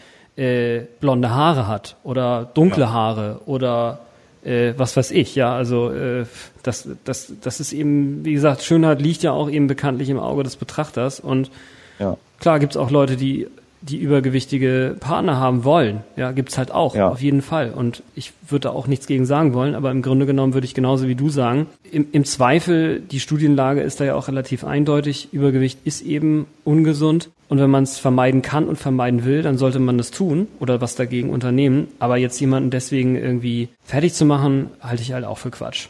Das ist wirklich ganz, ganz schlimm, ja. Also es sind ganz viele Leute, die da irgendwie Probleme mit ihrem Selbstbild haben oder irgendwie äh, Essstörungen entwickeln und da einfach, das ist ja auch dann ungesund, das ist halt auch alles nicht gut, ne? Absolut. Ja, ähm, wir haben jetzt das Thema Mythen so ein bisschen übersprungen und ich würde aber sagen, da wir jetzt schon nahe der Zwei-Stunden-Marke schrammen, würde ich das jetzt auch tatsächlich nicht noch äh, ausführlich bringen. Ich nenne jetzt nur einmal kurz die Mythen, die es gibt und verweise dann zum allerletzten Mal äh, auf das Buch, aus dem ich die habe. Ähm, und zwar ist das eben Fettlogik überwinden von Nadja Herrmann. Also für mich war es ein Augenöffner. Und jetzt hier nochmal die Liste von Mythen, die es dort drin die dort drin ausführlich mit Studien äh, und guter Argumentation behandelt werden. Ähm, und zwar ist das eben einmal dieser Selbstbetrug, ähm, dass also Leute tendenziell überschätzen, unterschätzen, was sie essen. Ausführlich wird über den Jojo-Effekt gesprochen. Dann wird darauf eingegangen, also es gibt ja viele Leute, die sagen, ja, bei mir funktioniert nichts, keine Diät hat bei mir funktioniert. Ich kann ja quasi nichts essen und nicht abnehmen. Also wie gesagt, ähm, gehen wir jetzt nicht mehr ausführlich drauf ein, aber meine Lösung heißt da einfach mal alles abwiegen, was man isst und äh, mal im Kalorienrechner nachschlagen. Und wenn du nach zwei Wochen wirklich nichts abgenommen hast, dann gehörst du vielleicht tatsächlich zu den ultra, ultra seltenen Fällen, die da ein hormonelles Problem haben. Denn heutzutage wird eigentlich viel zu häufig und viel zu leicht gesagt, ja, ja, es sind die Hormone oder Hashimoto. Praktisch jeder hat Hashimoto. Ich will es nicht ver, also das ist eine, eine entzündliche Erkrankung der Schilddrüse. Ich will auch nicht sagen, es gibt Leute, die das haben, ja, absolut. Und die, die soll man auch nicht jetzt, äh, äh, äh die, die soll man jetzt auch nicht irgendwie veralbern oder so. Aber es scheint mir so ein bisschen so eine Mülleimer-Kategorie zu sein. Also wenn einem nichts mehr einfällt, dann ist es im Not Notfall irgendeine Hormonstörung oder Hashimoto. Kann sein, aber ich würde im Zweifel immer erstmal dafür plädieren, dass man doch selber die Verantwortung hat. Und zwar im positiven Sinne. Also, weil Verantwortung haben heißt ja auch, dass man selber der Meister des Spiels ist und was an seiner Situation ändern kann. Und wer halt von vornherein sagt, ja, ich kann eh nichts tun, der wird auch nichts erreichen. Genau, dann gibt's den Hungerstoffwechsel, also ist auch ein super spannendes Thema. Der Hungerstoffwechsel ist nämlich auch so ein, so eine, so ein urbaner Mythos, quasi mehr oder weniger. Also dass jeder, der irgendwie eine Woche lang mal weniger als eine bestimmte Menge Kalorien, häufig geistern so Zahlen, 1200 bis 1500 Kalorien rum, dann sofort in den Hungerstoffwechsel wechselt und danach quasi, egal wie wenig er isst, eigentlich immer nur genauso viel wiegt oder zunimmt, ist auch großer Blödsinn, geht auf eine Studie zurück aus dem Jahr 1940, glaube ich, die sogenannte Minnesota Starvation Study, wo halt Menschen tatsächlich kontrolliert äh, der Bedingungen des Verhungerns ausgesetzt wurden. Und diese Menschen haben tatsächlich dann irgendwann, nachdem ihr Fettanteil wirklich in einen gefährlich niedrigen Bereich gesunken ist, dann in, sind sie in einen sogenannten Hungerstoffwechsel gefallen, also wo tatsächlich dann der Puls sich verlangsamt hat und äh, äh, Depressionen aufgetreten sind und verschiedene andere negative Wirkungen. Das sind aber Dinge, die einem normalen Menschen, der einfach nur weniger isst oder sogar eben fastet, nicht passieren. Also selbst also diese diese Umstellung, die man häufig spürt, wenn man also jetzt fastet, die, nach den ersten paar Tagen, das ist nur die Umstellung vom Zucker zum sogenannten Ketonkörperstoffwechsel. Also normalerweise verbraucht das Gehirn Zucker und hat davon aber eigentlich, davon hat der Körper halt nur einen gewissen Speicher. Und wenn der leer ist, dann stellt der Körper eben auf Fettverbrennung um.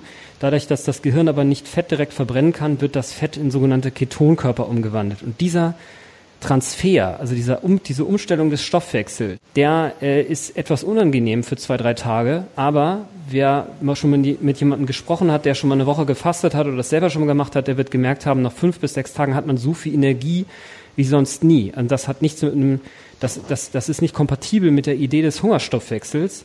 Das ist nur einfach eine Stoffwechselmodusänderung. Der Verbrauch ist danach aber derselbe, weil wie gesagt, der echte geringere Verbrauch von Energie, der ist mit wirklich schwerwiegenden Nebenwirkungen verbunden, der halt nur auftritt bei Menschen, die wirklich gefährlich niedrige Körperfettwerte haben, also wirklich ernsthaft verhungern. Also diese ganze Diskussion über, man ruiniert sich seinen Stoffwechsel, also die, die kann man wirklich komplett stecken lassen. So, und ich habe da jetzt zwar auch schon relativ viel zu gesagt. Wie gesagt, Nadja Herrmann nimmt das Thema wirklich sehr ausführlich auseinander. Schon allein deswegen äh, ist das Buch sein Geld meiner Meinung nach wert. Dann eben diese mhm. Diskussion zur Rahmengröße, darüber haben wir schon gesprochen. Ja. Dann dieses seltsame Phänomen dicke leben länger äh, ist im Grunde genommen mehr oder weniger darauf zurückzuführen, dass viele Menschen zum Ende ihres Lebens hin, wenn sie eine schwere Erkrankung hatten, wie zum Beispiel Krebs oder auch Herzschwäche, zum Ende ihres Lebens tatsächlich nochmal einen Gewichtsabfall haben. Also es ist einfach Teil des, des, des äh, Endstadiums dieser Erkrankung, dass man nochmal 10 Kilo oder auch 20 Kilo Gewicht verliert. Und dann steht auf dem Totenschein natürlich nachher niedrigerer Gewichtswert. Und darüber kommt dann dieses ironische Ergebnis, dass halt formal offensichtlich mehr Leute, die also niedrigeres Körpergewicht haben, irgendwie früher sterben. Wie gesagt, auch dazu. Das ist immer das Ding mit Ursache und Wirkung, ne? Genau, bei so Statistiken. Das ist halt ja. Absolut. Dann gibt's noch dieses, dieses Mythos, wer früher viel Sport getrieben hat, wird schneller dick. Äh, offensichtlich spricht die Faktenlage sogar dafür, dass es umgekehrt der Fall ist. Ähm, genau, und dann gibt's noch wahnsinnig viel mehr. Also zum Beispiel hat sich unser Schönheitsbild wirklich geändert. Da wird dann beispielsweise der BMI von Marilyn Monroe mit heutigen Stars verglichen und äh, ich kann euch das Ergebnis kurz schon verraten. Äh, Im Grunde genommen sind unsere Stars heute genauso dünn äh, oder dick wie damals. Ähm, genau, Abnehmen und Stoffwechselbeschleunigung hatten wir schon kurz. Ähm, und es gibt noch viele weitere Mythen, die sie entlarvt und äh, gute Tipps dafür gibt, wie man eben seinen eigenen Weg ins Abnehmen finden kann. Und damit würde ich von meiner Seite jetzt den, die heutige Episode beenden. Ja,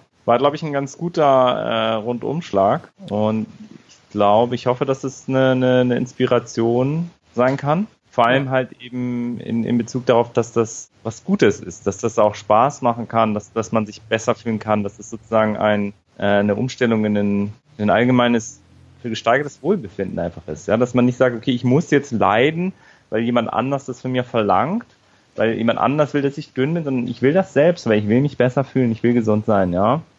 Ja. Und ähm, ein Punkt, mal ganz kurz anschmeißen noch, weil das ist ganz interessant. Mhm. Es kann nämlich sein, dass wenn man anfängt, manchmal hat man irgendeinen Missstand in seinem Leben, ja, und das kann halt zum Beispiel Übergewicht sein oder sowas, ja. Kann ja. andere Sachen sein, wie zum Beispiel mal Choleriker ist und man will irgendwie was daran tun oder irgendwelche anderen, depressiv oder so. Man ja? hat Schulden, ja.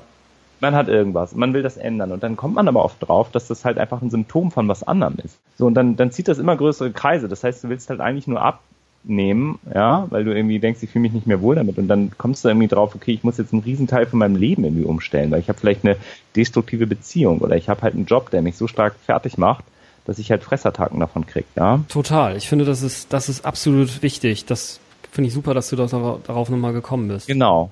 Und da muss man dann wirklich kompromisslos sein und merken, okay, vielleicht habe ich jetzt aus einem, aus einem etwas nichtigeren Grund, habe ich die Idee gehabt, ich muss, muss jetzt abnehmen. Es kann ja sein, dass ich will eine Bikini-Figur haben oder ich will mhm. den äh, Freundin imponieren oder was auch immer. Ja, ja. die Leute mit, man die Männer mit ihrem drauf, Sexpack, ne?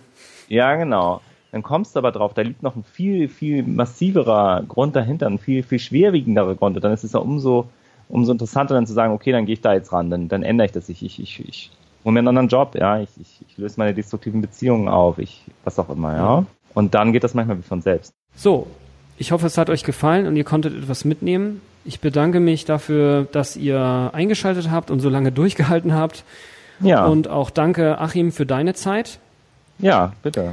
Son noch, sind noch Fragen offen geblieben, dann schreibt mir in einem Kommentar bei Facebook äh, auf der Genughaben-Seite oder auf meinem Blog genughaben.de slash podcast, denn der ähm, Ach so funktioniert das Podcast ist ein Projekt des Genughaben, der Genughaben-Webseite. Genau, unter der passenden Folge, da könnt ihr ähm, kommentieren. Ihr könnt mir auch äh, über fwolf.posteo.de eine E-Mail schreiben, mir Gesprächspartner oder Themen vorschlagen, zu denen ihr etwas hören wollt. Und wenn es euch gefallen hat, dann lasst mir doch eine Bewertung oder einen Kommentar da. Ähm, wem es sehr gefallen hat, der kann unter genughaben.de slash unterstützen gucken und uns einen Kaffee ausgeben. Da kann man via PayPal spenden, wenn man es möchte. Ich danke euch jedenfalls jetzt schon dafür. Denn nur durch eure Unterstützung gibt es diese Webseite und auch diesen Podcast. Vielen Dank fürs Zuhören und bis zum nächsten Mal. Tschüss. Ciao.